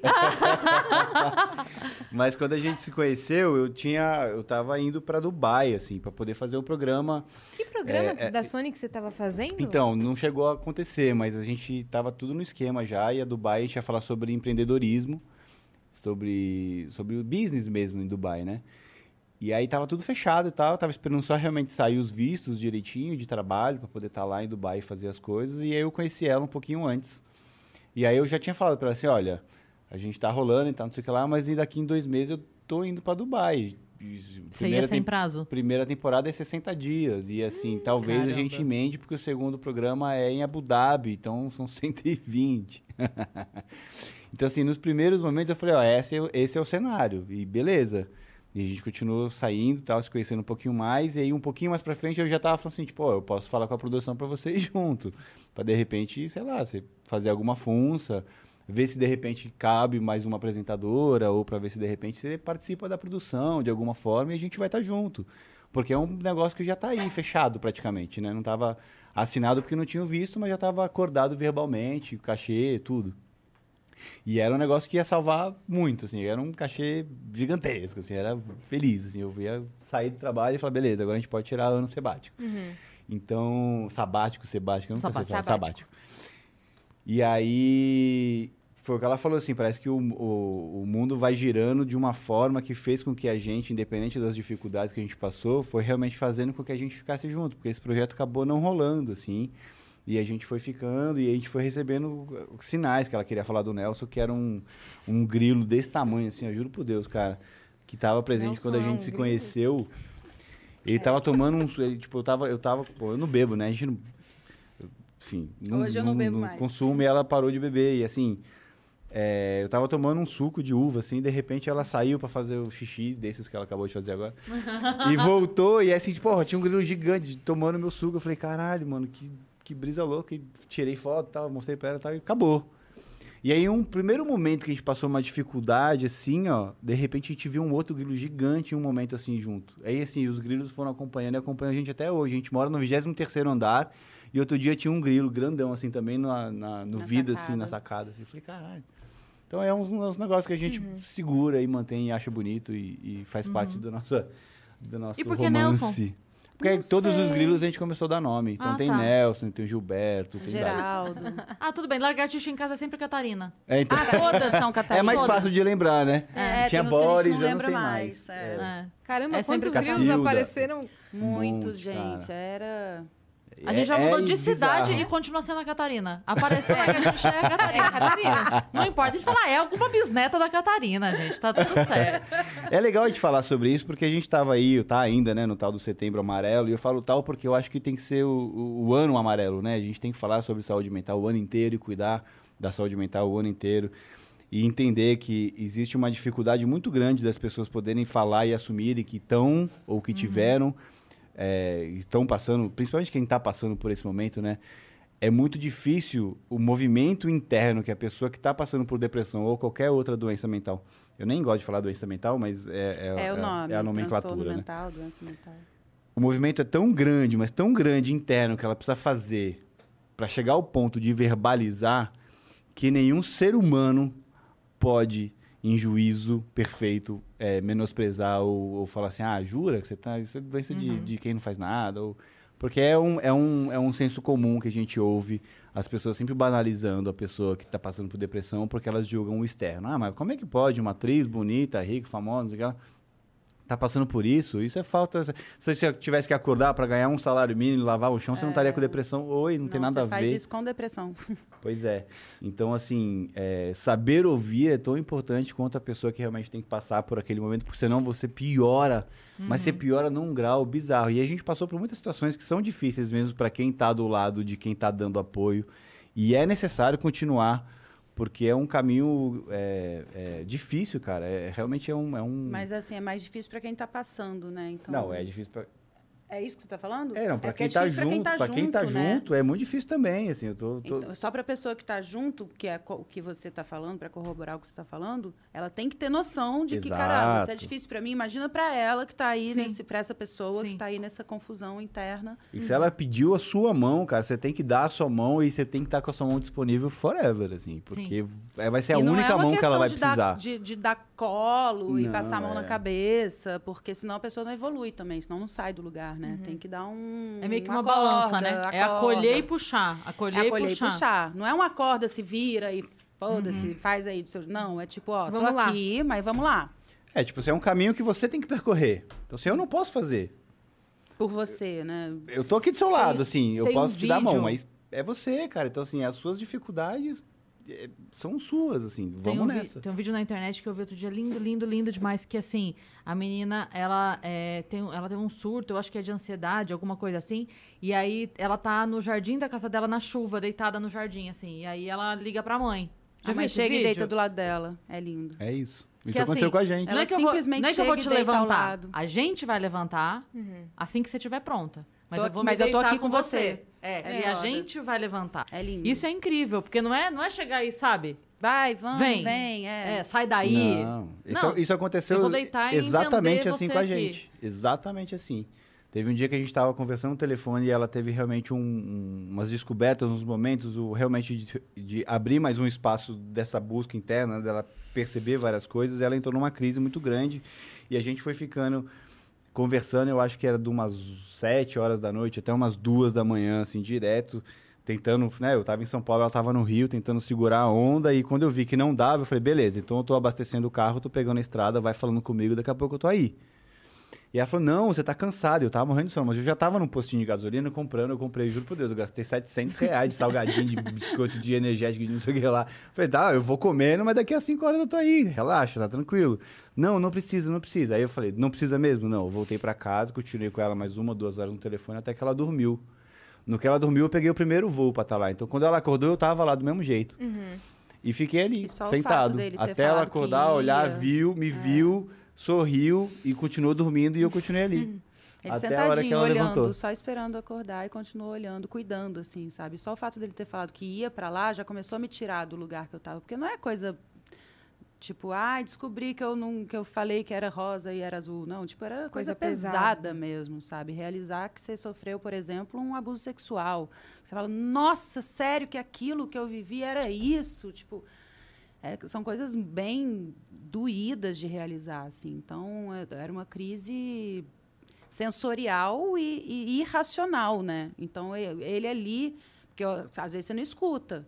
Então, a paciência de ficar ali na voz calma, te- tentando te trazer até você acordar do surto, assim, né? E, e aí falou, não, tô indo e tal. Não, aí você começa a, a vir, a vir para a realidade. Falou, não, peraí, não, não, não vem, não vem, não vem, porque você vai pegar a estrada e você sai já, né? Do, Sim. É, na verdade, o teu, a tua preocupação com, com o ele. bem-estar dele. É. Porque é. aí você tava lá e falou, opa, pera. Ele vai pegar a estrada, ele tá cansado. Aí vai piorar minha, meu, meu tudo, É. né? Porque se, se ele agora bate o carro, acabou. É. acabou tudo. A hora que o. Que, o, que você precisa. É, aquela frase, né? De botei a minha dor no bolso pra cuidar da dor do meu amigo. É aquela hora Sim. que você fala assim: opa, peraí. Liga um Tem alerta, alguém né? que, é, que vai se colocar numa situação de risco. Por causa de mim. Por causa de mim, É. é. Então a gente se conheceu nesse momento. Ele tinha feito uma coisa que eu lembrei, que você tinha feito uma PNL. Você fez uma vivência É de reprogramação neurolinguística É antes da gente se conhecer. Então, acho que tudo realmente foi muito bem preparado para a gente se conhecer no momento que a gente se conheceu e estar junto, da forma como a gente conseguiu estar junto. É, a gente recebe sempre muito comentário, principalmente no Instagram, assim, ou quando a gente vai dar uma entrevista, assim, nossa, mas como é que pode vocês dois juntos e tudo mais? Como é que é, né? Eu sempre quis um relacionamento assim, não sei o que. Que é o que ela falou, assim, né? Os dispostos se atraem, mas eu acho que, além disso, que é a- a- a- um pouco da tatuagem que a gente tem também, mas acho que a, a gente vive hoje num mundo onde tudo é muito descartável. Hoje tudo é muito rápido, a globalização deixou que as coisas fossem muito a jato. Então a gente está aqui e está transmitindo para milhões de pessoas ao mesmo tempo ao vivo. Antigamente isso aqui era muito surreal poder fazer assim, ó, numa sala. Você precisava de um equipamento de uma de uma. Antenas. Caraca! né? E hoje você tá aqui com o celular, e você manda mensagem pro Japão, você faz um FaceTime com as pessoas, Faz resolve live. um business. A gente resolve é, é, pautas de peça durante a peça, fazendo a peça. E chegou uma mensagem aqui, a gente pum, Vocês estavam resolveu. aqui, estavam gravando vídeo ao mesmo É. tempo, já Então começa é um podcast. tudo muito rápido. E, aí- e você tem hoje cardápios de pessoas para você poder realizar suas fantasias sexuais, ou só comer alguém, ou transar com alguém, ou fazer. É tudo muito descartável. Ainda mais no meio artístico, né? Então você precisa realmente é, entender que as pessoas não nasceram para isso. Todo mundo é carente na vida. Todo mundo é carente. Todo mundo tem carência. É inevitável. Ninguém é, é- é- é- não sofre desse mal. O diferente é quando você tem pessoas à sua volta, você tem ela mais comedida. E tem pessoas que não têm e fica gigantesco, tem aquele buraco enorme no peito. Então as pessoas hoje, no primeiro, a primeira dificuldade de um relacionamento, seja ele Prefere qual terminar, for, né? não só de uma relação de amor aqui, de, de casal, independente do gênero, mas assim, de profissional às vezes. É uma patada, às vezes, que você toma do- de um chefe, você já não quer mais. Fazer, ok, vou pedir minhas contas, não quero mais trabalhar aqui com esse cara que não me entende, que não sei o quê. Então, é tá tudo muito rápido. Então, assim, as coisas perderam muito sentido. É difícil você batalhar por aquilo que você acredita. E eu acho que as pessoas precisam voltar a batalhar por aquilo que acreditam, não só profissionalmente, nos seus próprios sonhos, nas construções dos seus sonhos, afinal de contas, só a gente pode realizar os nossos próprios sonhos. E a gente só realiza os nossos sonhos através de muita batalha, planejamento, trabalho, força de vontade, gana, porque você cai e você precisa levantar de novo e continuar reconstruindo. O relacionamento é a mesma coisa. Tem dia que é ruim. tem dia que é foda. Tem dia que a gente dá tilt mesmo. Por N fatores. O profissional é é uma coisa que une muita gente. Porque a gente consegue, como a gente trabalha 24 horas por dia, a gente está 24 horas por dia junto. Às vezes, quando a gente dá tilt no pessoal, é o profissional que, Que faz com que a segura, é. gente volte. Às vezes, quando a gente chega no palco, prestes a fazer a peça, aí o amor bombou, assim, de novo, resgatou a gente. Que tem um propósito ali que une vocês. Pois é, e as pessoas hoje em dia é muito descartável, assim. Então eu vejo, eu dou risada quando as pessoas ficam nesses aplicativos, que a gente até fala na peça e tudo mais. Ah, é, na peça vocês se conheceram por aplicativo. Pois é, mas é, é, as pessoas trocam realmente de relacionamentos, e aí eu volto a falar não só o relacionamento af- afetivo, mas como quem troca de escova de dente, porque a cerda já ficou meio tortinha, ou porque, ah, eu quero uma mais macia agora, porque não tá rolando. Eu vi uma frase outro dia que falava assim, é, da galera que troca de relacionamento, aí falava assim, ah, quando o relacionamento não tá bom, eu troco. Né? Quando acabou o amor, quando não tem mais jeito, quando me, me chateia. Aí a frase era assim: quando acabar a gasolina do seu carro, você aba- reabastece ou abandona o carro? Exatamente. Maravilhoso. Então, assim, pô, de repente tá faltando ali você parar num posto, Uhum. né? E fazer a tua parte também. Colocar É. um combustível ali que de repente tá dependendo um pouco de você também, de você dar o Total. primeiro passo, Senão né? você Tá, vai mas pro as outro pessoas têm relacionamento. preguiça, né? Tô- muito, muito, Mas eu muito. acho que não é nem preguiça, É eu acho que as preguiça pessoas conhecer, é não preguiça têm mais fazer. força. É exatamente por isso, não é preguiça, é, falta força. de força, mas a falta de força vem do Força não interna, se conhecer, né? exatamente. Você só tá apto a amar De alguém quando você se ama em primeiro lugar. É. E pra se amar, você precisa se conhecer. E se conhecer não é dói. fácil. Não é, Nossa gente. Senhora. Dói, é longo, é chato. Você pede pra é sair, difícil. aí você quer buscar as fugas, seja numa bebida alcoólica, seja num rolê, seja num amigo, porque você não quer ficar sozinho. Olhar pro espelho é muito difícil. Por isso que a pandemia trouxe um pouco disso pra todo mundo, né? Sim. Pelo menos um pouco. E Algumas pessoas sabe- tiveram que olhar pra dentro. Quando começou, assim, lá no início, eu tô falando de maio do ano Sim. passado, tinha dois meses que a gente tava na pandemia. Eu lembro que teve um, um movimento da Kate Middleton com o príncipe William, que eles fizeram uma doação gigantesca para um fundo de é, apoio psicológico, nananana. E eu lembro que naquele momento, eu gosto muito deles, eu amo a família real, então eu sou super ligada. e aí naquele momento eu fiz assim, não, gente, tudo bem, beleza, bacana, mas assim, as Pra pessoas estão precisando de máscara, as pessoas estão precisando de, sabe? É. Dois Aí, meses, tamo bem. de- é, tá tudo certo. Deu É seis meses, férias. eu falei, ok, entendi. Eles estavam Eles certos. estavam certos, porque, cara, Mas é, porque um- todo mundo. Acho que por isso que foi tão difícil também, né? Além de todas as dificuldades da gente ter que ter o isolamento, da gente de repente não poder estar. A gente teve que parar de trabalhar. Sim. Tipo, no teatro, os teatros fecharam. Quanta gente parou de trabalhar ou que até já perdeu o próprio emprego porque houve uma nova. é, um novo funcionamento das empresas em home office, você não precisa mais de tanta gente ali, né, num escritório, enfim. Muita gente perdeu seus trabalhos e isso trouxe uma angústia muito grande, além de você ter que lidar com você mesmo, É. né? E, E muitos e casais os se casais separaram. também. Nossa, que- muito. Pois Não, é. e tem que lidar com você mesmo, num espaço pequeno, onde você fica o dia inteiro e tem outras pessoas circulando com você. Uhum. E outras pessoas lidando com elas mesmas, já no. E mesmo as, co- mesmo as coisas que davam certo precisaram ser ressignificadas. É. Não é você parar e consertar o errado, você tem que parar e consertar o certo que já não funciona É. mais. Outro dia foi um padre lá na rádio, e aí mandaram a pergunta, tipo assim, porque ele, ele fala muito disso, de casais e tal, e aí perguntaram pra ele, padre, muitos casais te procuram na pandemia, procuraram na pandemia e tal. Aí ele falou assim, é, eu decorei muito uma frase que ele falou, que ele disse assim, o que tava trincado, colaram, mas o que tava quebrado, rompeu. Sim. Sim. Porque assim, o que, o que já não era, sabe? O que já não dava. Tava se sustentando ali por, pela por o- distância, é, é. pelo... Porque às vezes o relacionamento tá se sustentando pela ausência do relacionamento. Aham, né? total. É tipo assim, eu aguento essa pessoa Porque em eu não passo o dia com ela. Porque eu não passo o dia com ela, porque eu vou pra jogar bola à noite, porque eu saio com as amigas. Porque tem as eu- fugas. Porque tem as fugas. É. Mas não é o relacionamento que tá segurando o relacionamento. Exato, Né? exato. É, é a hora do não que tá segurando a pessoa. De, ela aguenta ficar ali. É isso. E isso é muito triste, né? Você tá com alguém que se aguenta. Cara, e por que que você fica? E tem muito É. disso, muito, Muito. disso. E Você isso aí dá tolera. margem pra traição. E é- aí a traição é super. Ah, não, te entendo, né? O Bru, uma vez, ele até falou: ah, eu tinha um grupo de amigos que a traição era uma coisa que, que inclusive, sustentava o casamento. Porque os caras insatisfeitos em casa, eles iam ali trair e voltavam pra casa. Ai, ufa, tô, tô bem, tô tranquilo, tô E legal. aí Oi, volta amor. na culpa.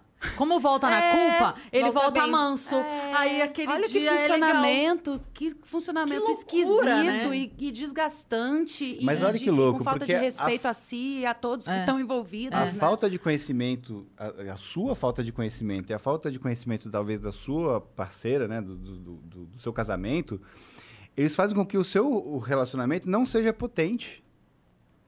Porque ele vai só numa superfície muito rasa.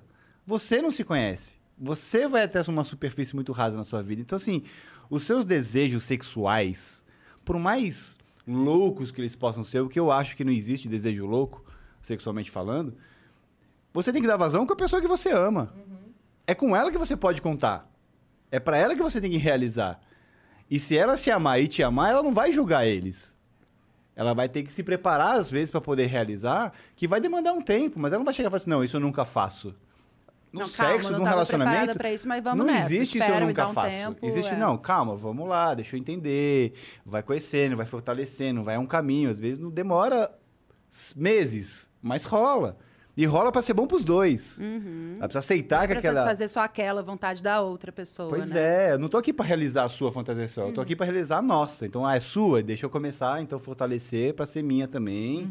Vamos E a gente ser, junto. se é importante isso pra você, vai ser importante pra mim também. Só que as pessoas têm medo. Porque elas têm medo de ser julgadas pelo próprio companheiro, pela própria companheira. Sim. E aí não É muito conversa. raso e aí isso. não, é, não conversa. Não conversa. Exatamente. É. É muito raso. Aí a gente ouve, às vezes, pessoas que pegam um comentário de algumas caixinhas de pergunta, algumas coisas que viram notinha de tudo, né? Quanto frequência que vocês transam, não sei o que lá. E acha que é um absurdo, é mentira. Ah, é verdade, Vocês estão querendo falar vocês. isso só pra vocês. Não, gente, mas é porque é real. Eu passo 24 horas por dia com ela. É literal, a gente toma banho junto, a gente escova dente junto. Quando ela vai fazer cocô, eu tô do lado. É, ó. ó, Qual-. A- Aí amanhã achei que sai, você tava sai na ilustrando o que ele revista ia amanhã. falar. Priscila bate no Bruno enquanto Agressão física, e quando eu estou falando uma coisa séria. Não, a gente todo dia. Aham. Ah, Na minha para, cabeça eu falei, o vai. que, que você. O pior é que a mosca é um código nosso. Você tá falando besteira? Olha a mosca ali. Não, realmente não, não. tinha um. Mas tinha, eu mostrei. não Tinha mesmo, igual? Tinha. O bichinho, deu pra ver? Mas foi muito engraçado. Deu pra ver o bichinho? Foi muito engraçado, bem não. Deu, Deu pronto. pra ver o bichinho. Então tá bom. Sim, não, mas continua. Porque de fato saiu agora, eu tô lembrando mesmo que saiu. É, Vocês que tomando quando a gente juntos. passa mais de dois dias sem transar, começa a ficar esquisito, assim. Mas eu acho que isso é pra todo mundo mesmo. Por isso que deve ser difícil ser solteiro. I'm sorry. Você é Aí eu acho que solteira, depois, Dani? depois de um tempo a pessoa desencana. É, não, porque, porque eu acho que, que, que, que. Tipo, sexo é um assunto tabu, né? Quando você fala sobre sexo, nossa, olha, e aí sai na notinha, sai manchete, sai não sei o quê. As pessoas. Tem seguidor que fala, nossa, nunca imaginei, então estou Olha para como Priscila. Fantin está. Eu nunca imaginei que É, você nossa, a. Serena tá diferente. Imagina quando eu descobri que eu cago, então. É, oi, a gente caga junto, inclusive. Pois é. Peraí, detalhes demais. Não é, não é necessário. Não, não no sexo. Por que, que você plantou essa imagem na minha mente? não sei o que, que você tá pensando. É. Yas. A gente caga juntando. Para, Priscila. É, Deu pane. Ai, gente. Mas é, porque a gente precisa falar de libido, de sexo. Isso é saúde também, né? A gente aprende que sexo é pecado. A gente aprende que não pode sentir desejo. A gente aprende a não se conhecer, a não se tocar. Tipo, eu cresci num, num lugar assim. E isso não porque minha, minha família era católica ou religiosa ou tinha alguns... Não, é porque éramos uma família tradicional e que Simples. simples, e que tinha ali, não, não se falava abertamente sobre sexo. Eu não, eu não me toquei, eu não cresci é, é, me conhecendo, nem nesse sentido, assim. Isso antes até de entrar nesse turbilhão de ser atriz. Mas é importante a gente falar sobre isso porque é saúde, é saudável. É, outro dia eu estava falando sobre um produto que acho que era maca peruana, né, que aumenta a libido e tudo mais. E gente, quem quem não tem, quem não tem desejo, quem está com a libido baixa, quem tá, quem tem vergonha do próprio corpo, tem muito disso, né? Isso tudo atrapalha a questão sexual. A gente precisa dar, dar- entender que a gente precisa saber como estão nossos neurotransmissores, nossos hormônios. Vamos fazer mais exame de sangue aí, porque de seis em seis meses tudo muda, o que a gente come muda, os nossos nosso funcionamento, o que a gente eh, faz de esporte ou não, o que a gente faz de sexo ou não, tudo isso muda os nossos neurotransmissores e eu sou uma prova viva disso, porque quando eu entrei em depressão, eu estava sem, estava com produção zero de serotonina. Então, assim, a gente precisa, para o nosso corpo funcionar perfeitamente, a gente tem, é uma junção de coisas. Assim. Quem não consegue, de repente, se alimentar bem, olha para um outro lado, ou faz uma reposição. Testosterona revisão do no carro, pé. né? Que É a revisão do carro, Vai lá, não vai funcionar puxa a ficha, direito. balanceia É. os pneus, calibra. Pega como é que, vê como é que tá essa, essa testosterona aí, tá boa, Esses dias tá uma baixa. menina me mandou uma mensagem, falou assim, ah, é porque o meu marido não tem mais desejo, a gente já conversou, conversou, conversou, e eu acho que não sei o que A fazer, gente, porque aí a a gente, gente acha se que o problema é ama, a gente, né? Nossa, ele não tem tesão em mim. a gente se ama e eu acho que a gente vai ter que terminar, porque ele- eu falei assim, pede pra ele fazer um exame. Tem que ver a saúde Vê se ele tá com a testosterona também. baixa, Mental, porque isso é normal física, dependendo da idade. A gente depois dos 30, a testosterona começa a cair. E aí você tem uma série de suplementos que estão aí disponíveis em todas as lojas abertamente, para que você possa fazer o uso dela de acordo com o médico, né, junto com o nutricionista, ou junto com, com algum médico especializado, para você poder repor e recuperar aquilo que é importante na vida de qualquer E, pessoa às e, vezes, de qualquer casal. Às vezes não é físico, às vezes de fato é psicológico. Exatamente. Também. Se o cara tá vivendo um momento de vai, Estressante. pressão, o trabalho, aí de Tudo. repente no meio da pandemia teve gente que o salário diminuiu Muito. dois terços, a pessoa tá e aí aquilo começa a ah, Não tem mais não projeção Enlouquece, de vida. É, aí é. a pessoa realmente não tem, não tá afim de transar, porque, enfim, não tá mesmo. Sim. Sim, Então, e normal, e é. beleza, mas tenta. É. Pra você ver que você não muda um pouco a energia. Né? Às vezes a gente entra numa situação, da- recebe uma notícia ruim, e aí, ai, tá preocupado, não sei o quê, não, não. a gente fala, vamos, vamos, né, rezar, vamos... Vamos dar um rolê? vamos dar um rolê? Não, vamos, vamos sair, vamos parar um pouco pra gente? É, Vamos mentalizar uma coisa ali rapidinho. E, e muda a energia. Dá uma, dá uma, uma alegria. Faz, vamos fazer um feng shui, porque dá uma alegria. Mudar os móveis de lugar à força. Eu faço É, isso. faz também. mesmo, eu cara. faço, eu mudo. eu tem dia que eu acordo, não sei onde que a casa tá. Ele acordou esses dias, a bateria tava ao contrário, assim, ó. Não, e a bateria não. Eu fui pegar as coisas no armário pra poder tomar meu É suplemento. porque as chegou panela nova. falei, a ah, gente mal tem armário. fudeu. Chegou panela nova, não tinha onde botar as panelas, né? A gente tinha botado tudo em cima do fogão, mas não dá. A gente mudou pra São É. Paulo, começou a pandemia, assim. E a gente, na verdade, eu já, já tinha um apartamento aqui. A gente falou, ah, vamos pro apartamento até a gente achar uma casa que realmente comporte a nossa estrutura de vida. E aí a gente acabou ficando no improviso, porque chegou a pandemia e tudo. Falei, não, vamos habitar a casa e vamos fazer com que ela seja o nosso lar de fato e vamos ficar aqui. Mas realmente, assim, não dá vazão às nossas coisas e tudo mais. Então, assim, tem dia que eu acordo e eu não sei onde tá nada. Nada, mas nada, nada. O copinho que eu faço pra medir o, o- o- a clara de ovo pra poder tomar no meu Ai, café. ai. Não tem.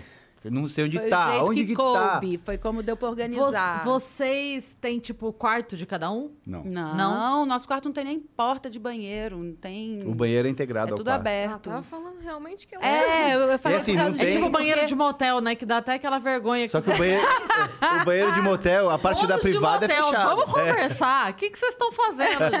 Tão- Mas tão- o motel, tão a- forçando a intimidade, né? Às vezes não tem tanto. A parte do, da privada é fechada. Tem um vidrinho pelo É, menos. então Você tem um vidrinho. O nosso Nossa, não. tem. Nossa, é tudo aberto.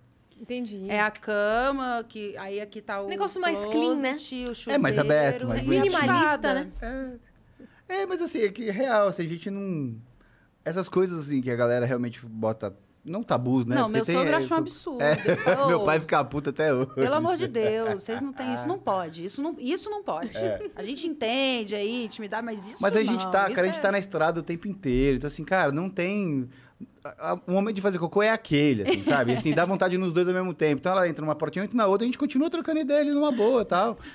A gente não tem esse tipo de. Sabe de dança das pudor, de cadeiras? problema, Às vezes a gente faz isso na privada lá em casa, né? De novo? Vê quem, vê quem que vai chegar primeiro. É, Vê quem vai total. fala assim, quero fazer xixi, eu saio correndo na frente e sento.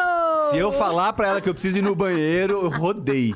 Rodei. Hoje em dia eu já vou primeiro. direto com o outro, assim, ó. Eu Vou pro lavabo, vou pro outro lugar. Ou então eu não falo nada. Até Você o quer ir no banheiro? Eu não, tô de de vocês boa. tá Abri a parecido, e saí velho. correndo. Porque senão é isso. Cara, e mas é, é, não, eu só ia falar que assim, é muito legal ter essa liberdade de entender que é, tipo, não ter o pudor de tratar a outra pessoa como um ser humano, entende? Sim. Tipo assim, sim, a pessoa peida, é, Sim, gente. sim, é. a pessoa Cara, caga, sim. e Ah, se escondeu pra soltar um pum, pum, não precisa, Por quê? gente. É. Tá- a gente tá Vamos sabendo. peidar que- aqui. Vamos, Não, e, vo- e você perde momentos porque você saiu pra dar uma peidadinha. Sabe? É, por quê, cara? Por quê? O lençol resolve, não é? É, eu porra. Aí a pessoa viaja e ela desce Eu pro saguão acho. do hotel pra poder usar o banheiro porque não consegue cagar no banheiro do hotel. É, Isso foi bem tá específico. dividindo, não Mas é? Isso foi bem específico. Não é? Tu já viveu isso? Eu acho. Não, porque eu cago mesmo. Eu, eu super acho que o lençol já resolveu o problema. Não precisa, gente. Não É precisa. muito transtorno. Levanta. Às vezes tá ali ajeitadinho, assim, ó. Esquentou já, Quando volta, entrou na conchinha. Não consegue a mesma posição de novo. Não consegue. Não consegue. Teve um dia que foi isso que aconteceu. Eu precisei fazer xixi, eu fiquei puta. De um pulo, você perdeu Ah, a posição não. perfeita. É, mas É só não mexer na coberta. Acabou, tá tudo suave. A gente come as mesmas coisas. O, fedor cheiro é do meu cu é o mesmo do dela, velho. o mesmo a cheiro. fermentação é a mesma. Não muda a fermentação. A gente vai na acupuntura e junto. Ela entra numa salinha, eu entro no outro. Eles botam a agulhinha quase no mesmo lugar. A fermentação é a É mesma. igual. Não muda. Não tem porquê. Ah, eu também. Bobagem. Tá, Ai, fica aqui, é, Peidemos.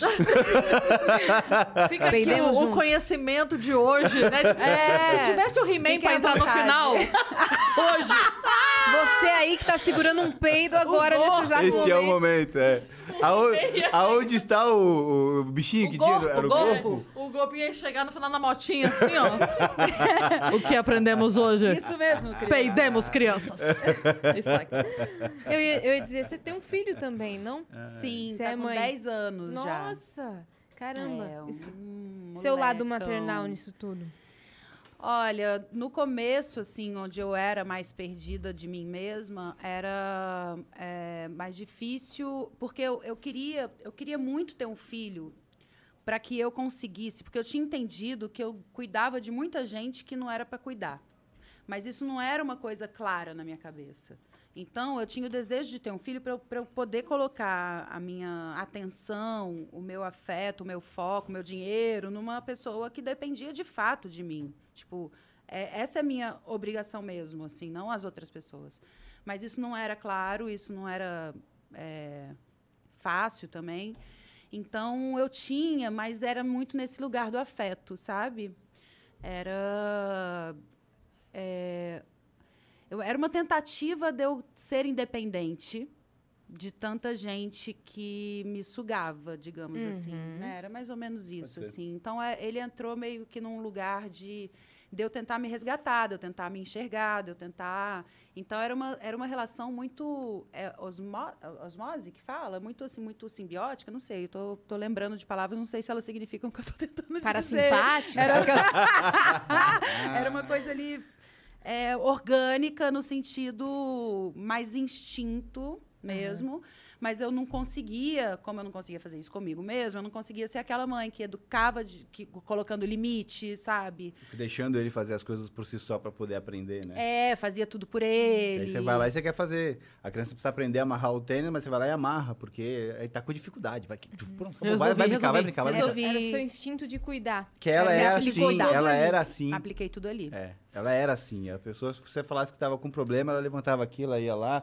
Você tá com dor no pescoço, ela já fazia a massagem É, aqui. Tipo, ela é, essa, ela é ainda essa pessoa, só que hoje ela sabe aonde que ela pode e aonde que ela não pode. É, onde- Quando que ela pode, quando que ela Pra não, não pode. desperdiçar, né? Então, às vezes, com, eu tô falando porque eu não, não tava nessa época, mas de acordo com o que ela tá dizendo aqui, e a gente já conversou muito, com ele, ela acabava fazendo também. Tudo, fazia, eu fazia. Eu não, eu não, não conseguia entender que para ele aprender sozinho ele tinha que tentar, né? Você Então, orientava e deixava ele pôr na prática, né? é, eu, eu, eu fazia, resolvia, né? Então, quando ele tinha seis anos, foi quando eu conheci o Bruno. E o mais louco de tudo é que, junto com a, com a minha cura, eu comigo mesma, eu me, me enxergando, me preenchendo, não nasceu só uma Priscila, nasceu a Priscila mãe, nasceu o filho, o Romeu. Tipo, a- é como se as coisas tivessem se encaixado nos seus devidos lugares, sabe? Então, nasceu também uma mãe real ali, assim, de saber orientar, de saber educar, de saber botar limite, porque limite é muito importante. É.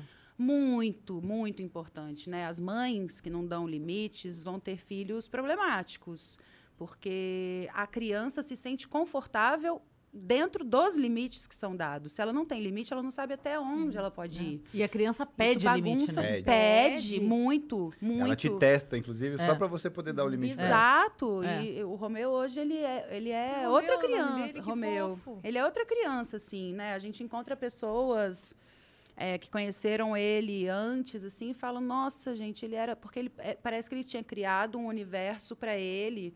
Então ele mal conseguia conversar, sabe? Aqui com a gente. Não, hoje ele é super troca ideia. Claro, já tá maiorzinho também, mas Aí não é, não é só a falta da, da- da maternidade. Não, não era nem mãe. maternidade, né? É- é- Era o jeito que você entendeu como ser mãe, era que, como você era, de acordo com até as coisas que a gente falou. Mas ele vivia num universo que não era tão saudável, tranquilo, assim, por conta de outras questões ali, né?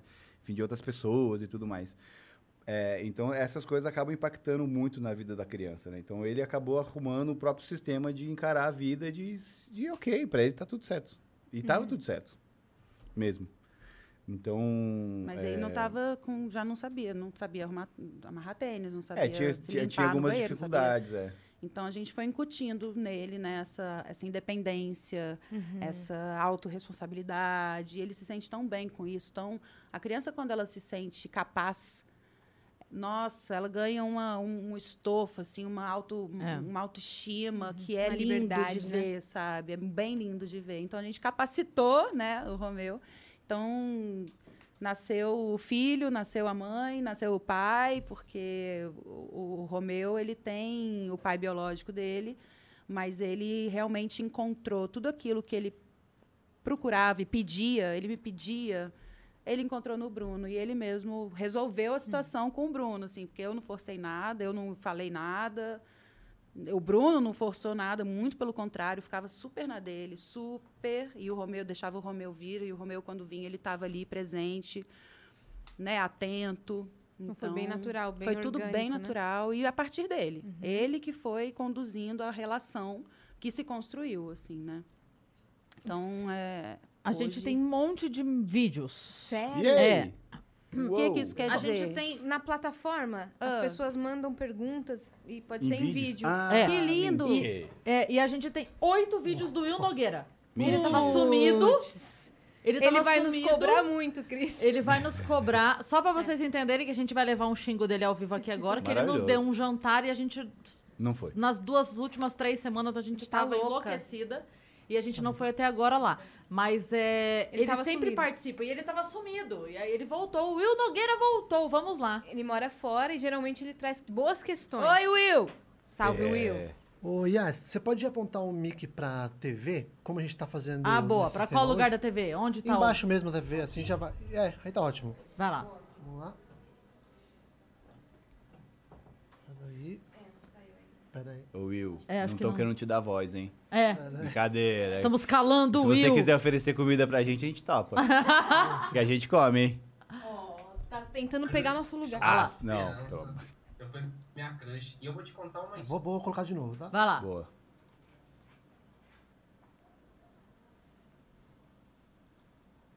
Olá, tudo bem? Que saudade, meninas.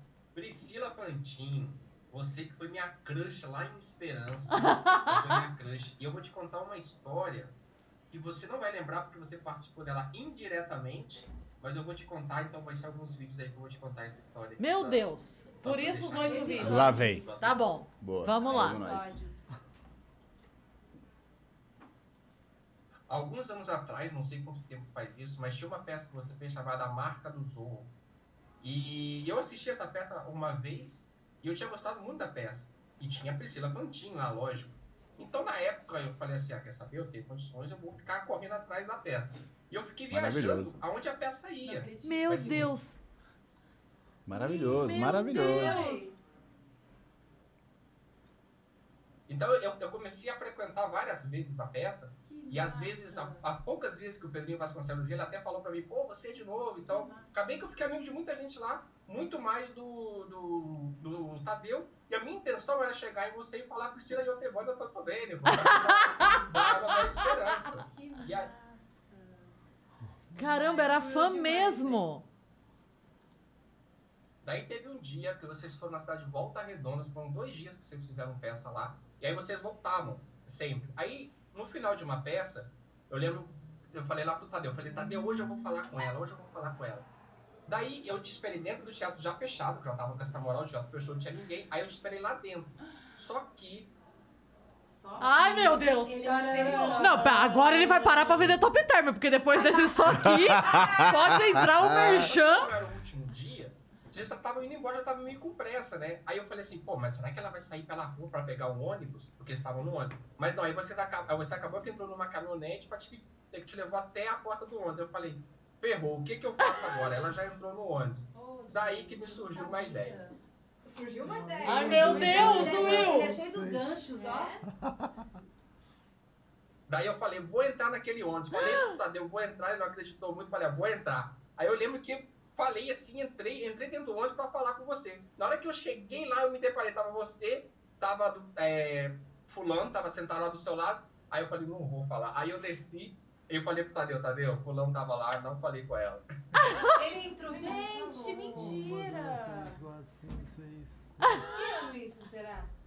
Dono da peça, Quem né? é? Então essa é a minha Não história que até hoje eu não consegui te falar. Eu te eu tanto bem, desci do ônibus, falei pro Tadeu, Tadeu, fulano tava lá, eles estavam conversando, então eu não consegui falar com ela. E até hoje eu não consegui realizar esse desejo. Depois de várias e várias tentativas e viagens, eu não consegui. Então, até hoje. Conseguiu agora. Você agora, dá um recado pra ele. Pega Acabou? microfone. Eu tô sem Não, tem mais, tem microfone. mais um. Tem Tem mais, um, um, tem mais um. Então, Opa. Pô, pode tirar o mic da TV que eu adiciono aqui. Aí, boa. Ah, não, não, não, não. É o, É o de outro. baixo, é é o outro. de É o baixo. de baixo. É esse aí. Esse. Então essa é a minha pequena história. Tem essa história é bem mais longa, mas não dá para ficar contando tudo aqui. Mas essa é a minha pequena história que você participou indiretamente dela, porque você provavelmente não vai lembrar, mas talvez o Fabio lembre, o Pedro você também pode lembrar, não sei. Mas essa é a minha pequena história. Então um grande beijo, sou seu fã e muito sucesso para você, viu? Beijo. Will do Gente céu. bacana. Essa é a Gente, não sabia dessa história. é Me Foi. senti um time de futebol, né?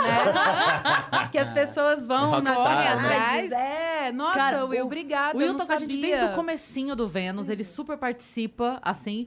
E aí, às vezes, quando ele tem alguma história com o convidado, ele sempre vem. Teve uma vez também que ele veio contar, né? Que tinha conhecido. Lembra? Quem foi que ele conheceu em algum lugar?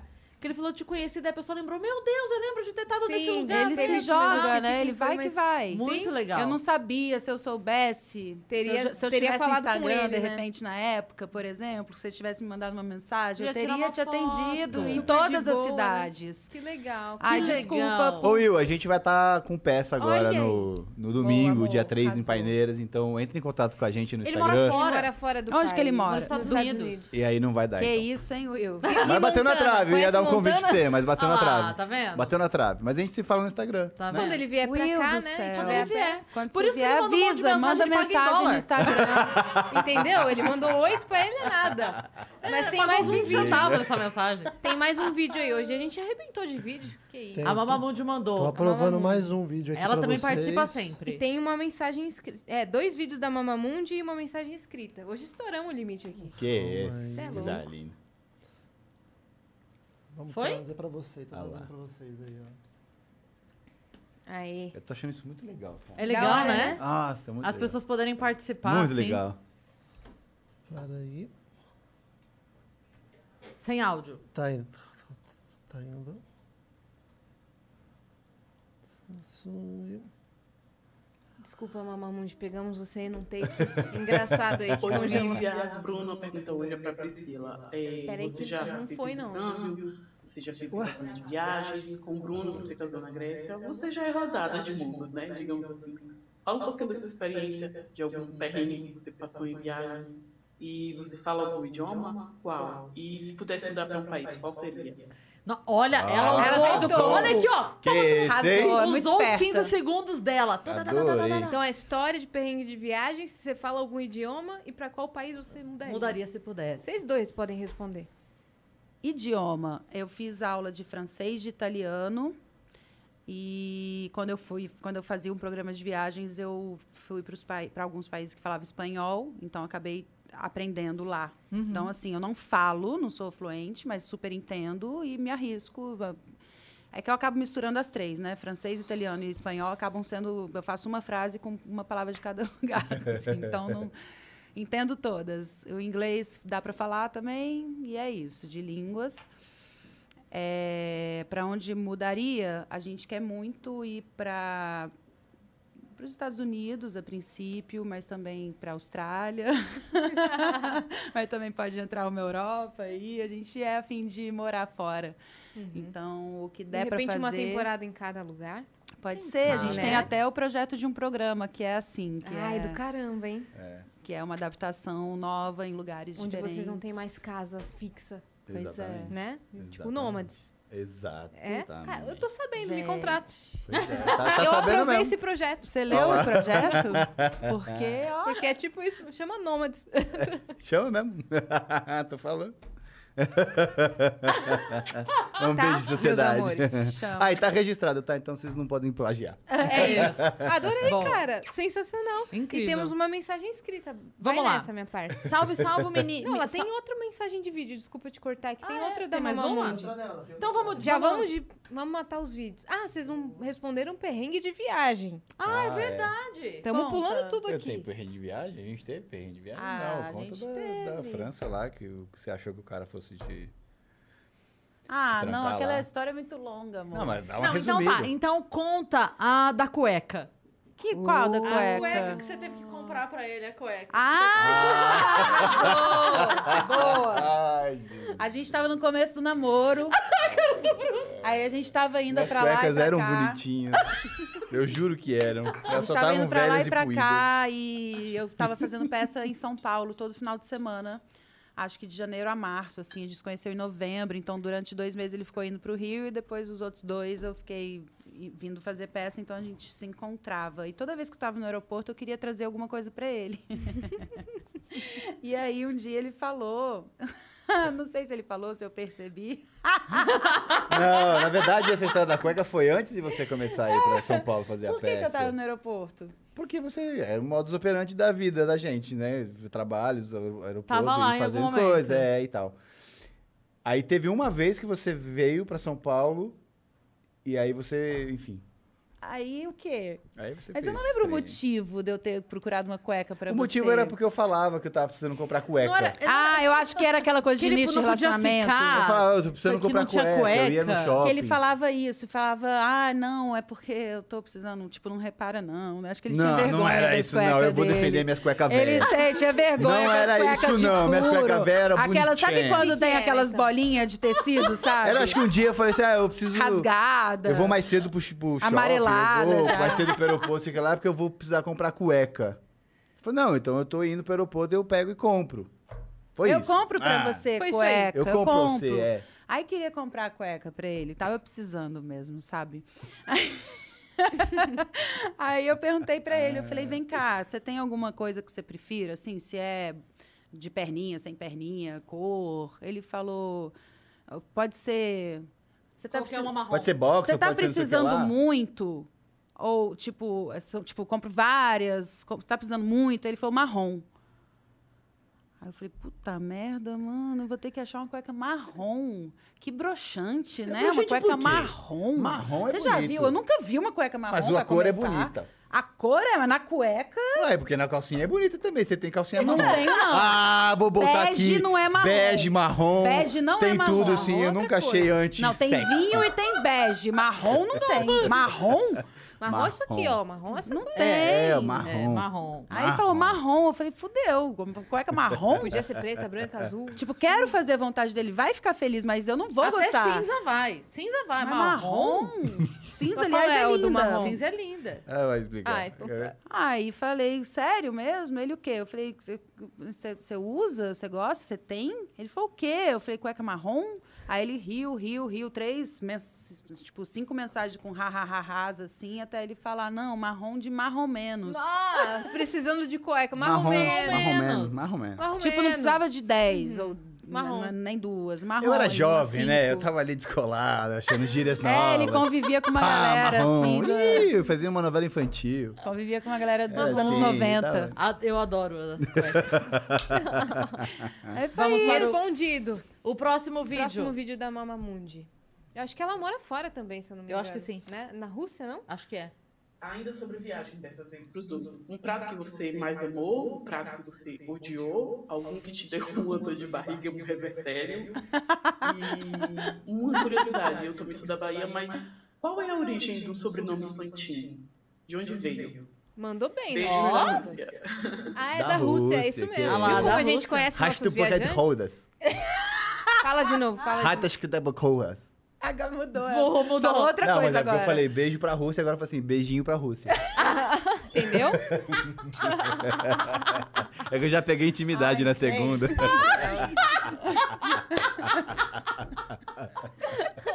Vai lá, prato que, que É. vocês mais gostaram. Prato. Prato é um negócio legal de falar com o Bruno, porque ele normalmente vai pros lugares Ah, e quer pronto, comer Eu vou embora. Volta aqui. e quer comer as comidas que ele tá acostumado a comer, sabe? Não ele não é. é muito Não a favor de inventar diferente? coisas loucas.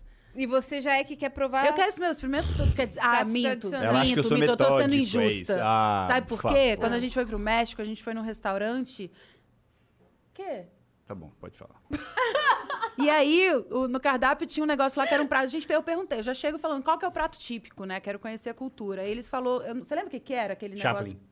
Não, Não, não. Chaplin não. Não, o Chapolin. Então, Chapolin. Chapolin veio de entradinha, que aí foi muito legal, porque só você comeu, porque eram grilos crocantes. Olha Adorei. aqueles, né? E Você a comeu- gente não comeu fica- Nelson? Você comeu Nelson? Adorei. Comeu adorei. todos Os pequenininhos os, assim, todos, ó. todos os Gilberto? familiares. Todos O Boris? eles. É, ué, eles estão na minha vida, agora estão dentro de mim. Não Absorveu. gostei. Quando eu percebi que eram, que eram bichinhos, eu deixei tudo pra ele. Mas tinha um prato típico lá que era alguma coisa no sangue, não tinha? Você lembra disso? Ah, Sim, que era sei qual é. escuro, assim, era quase uma, uma, uma sopa preta, assim. Eu um- sei, eu vi também lá. Um tutu de É, feijão mole, eu assim. sei. Ah, Eu ele comeu também, ele experimentou. Ah. A gente experimenta os negócios, a Aí gente experimenta. joga, é, é, é. Mas aí, no café da manhã mesmo, assim, que é o que eu, tem mais a ver com o que eu tava falando, ele, ele experimenta, ele se aventura, ele gosta disso, da culinária internacional. É, mo- Mas quando você chega me no café da um manhã. Amor, Eu também. é muito tchuki-tchuki. Quando chega no café da manhã e ele monta o pratinho dele básico. No assim. primeiro dia, No primeiro dia, ele eu boto pega, tudo um pouquinho. E aí depois, nos outros dias, todos ele vai comer exatamente a mesma coisa. Do Na mesmo mesma jeito, quantidade, na mesma é. ordem, na mesma proporção Qual é o seu do signo? prato. Sagitário. Com Capricórnio. Você viu, né? Sagitário com Capricórnio. Com Capricórnio. Aham. Pra justificar Ok, hoje eu o sou Capricórnio, dele. que minha lua também é em Capricórnio, então é isso. Eita, nós. Eu sou E o meio que, que metódico. mais que a gente tinha que falar? É, do prato que não gostou. Um, um, é, que gostou muito, um que não gostou e o que deu revertério. Ah, o que, que a gente É, o gostou que deu muito? revertério. Cara, não sei. A gente. a- a- É que a gente gosta Tá bom, muito então de eu vou falar, ó. A gente come demais. Come demais. Esse é o grande problema. Então, uma das manifestações de amor que a gente encontra pelo país inteiro quando a gente vai é comida. As pessoas gostam de entuchar comida. Sim. E a gente gosta, a gente come quantidade industrial, real, assim. A diferença é que a gente só E tem um cu pra questão cagar. em, em Belo Horizonte, que o povo adora servir uma comida pra agradar. Exatamente. Então, o que a gente come não dá vazão, assim, não dá vazão. Uhum. Então, você come, come, come, faz um pouquinho, bota pra fora um pouquinho, mas não vai tudo, né, assim. Ele queria ter dois cus, na real. É assim. Se tiver, às vezes, o revertério é bom, né? Porque o dividir um revertério já. Menina. limpa. Ela falou negócio de passar mal, né? Quando a gente É. foi pro México também de novo. Aí você foi ruim, né? Mano, eu fui com uma, uma- Eu acho que era uma gastroenterite, que não deu tempo de verificar antes de embarcar. Mas eu fiquei com diarreia, tipo, dos 10 dias que a gente ficou lá, nos primeiros 5, 6 dias. E você assim. tava no México, né? A comida do México já é mais. É. né, Tudo que eu comia é. Já falaram da água direto. quando vocês foram? Pra não, beber água? Falaram, Ah, a gente, falaram, fa- a falaram, gente falaram, só falaram, tinha que falaram. comprar água mineral, É. não podia nem tomar gelo. Porque, é, falaram pra mim, não toma água de jeito nenhum É. se não for fechada e É. ainda assim vê se a marca. Lá não tem tá bom, tratamento tá bom, tá água? bom. É, não sei, a muito gente isso. obedeceu. É. Mas falaram gente, ah, tá bom. Não pede Beleza. nada com gelo, deu tá bom, tá É. bom. Só refrigerante e não bota pé de gelo, deu tá bom, tá bom, tá bom. E não sei o quê. E é quente pra caralho, né? Você quer foi gelo? uma bobeada. mano. Pois Foi é. Deu uma uma bobeada. gelo? Que eu não- em algum momento, ou eu tomei um suco no hotel, sei lá, alguma Uma coisa margarita. aconteceu que, sei lá, blá. Não, é que eu não bebo bebida, então deve ter Ah, sido um então, suco. ó, esse é do nosso deve ter sido um suco, alguma coisa assim, ou a salada lavada na água, eu não sei. Sim. Em algum momento eu dei uma bobeada.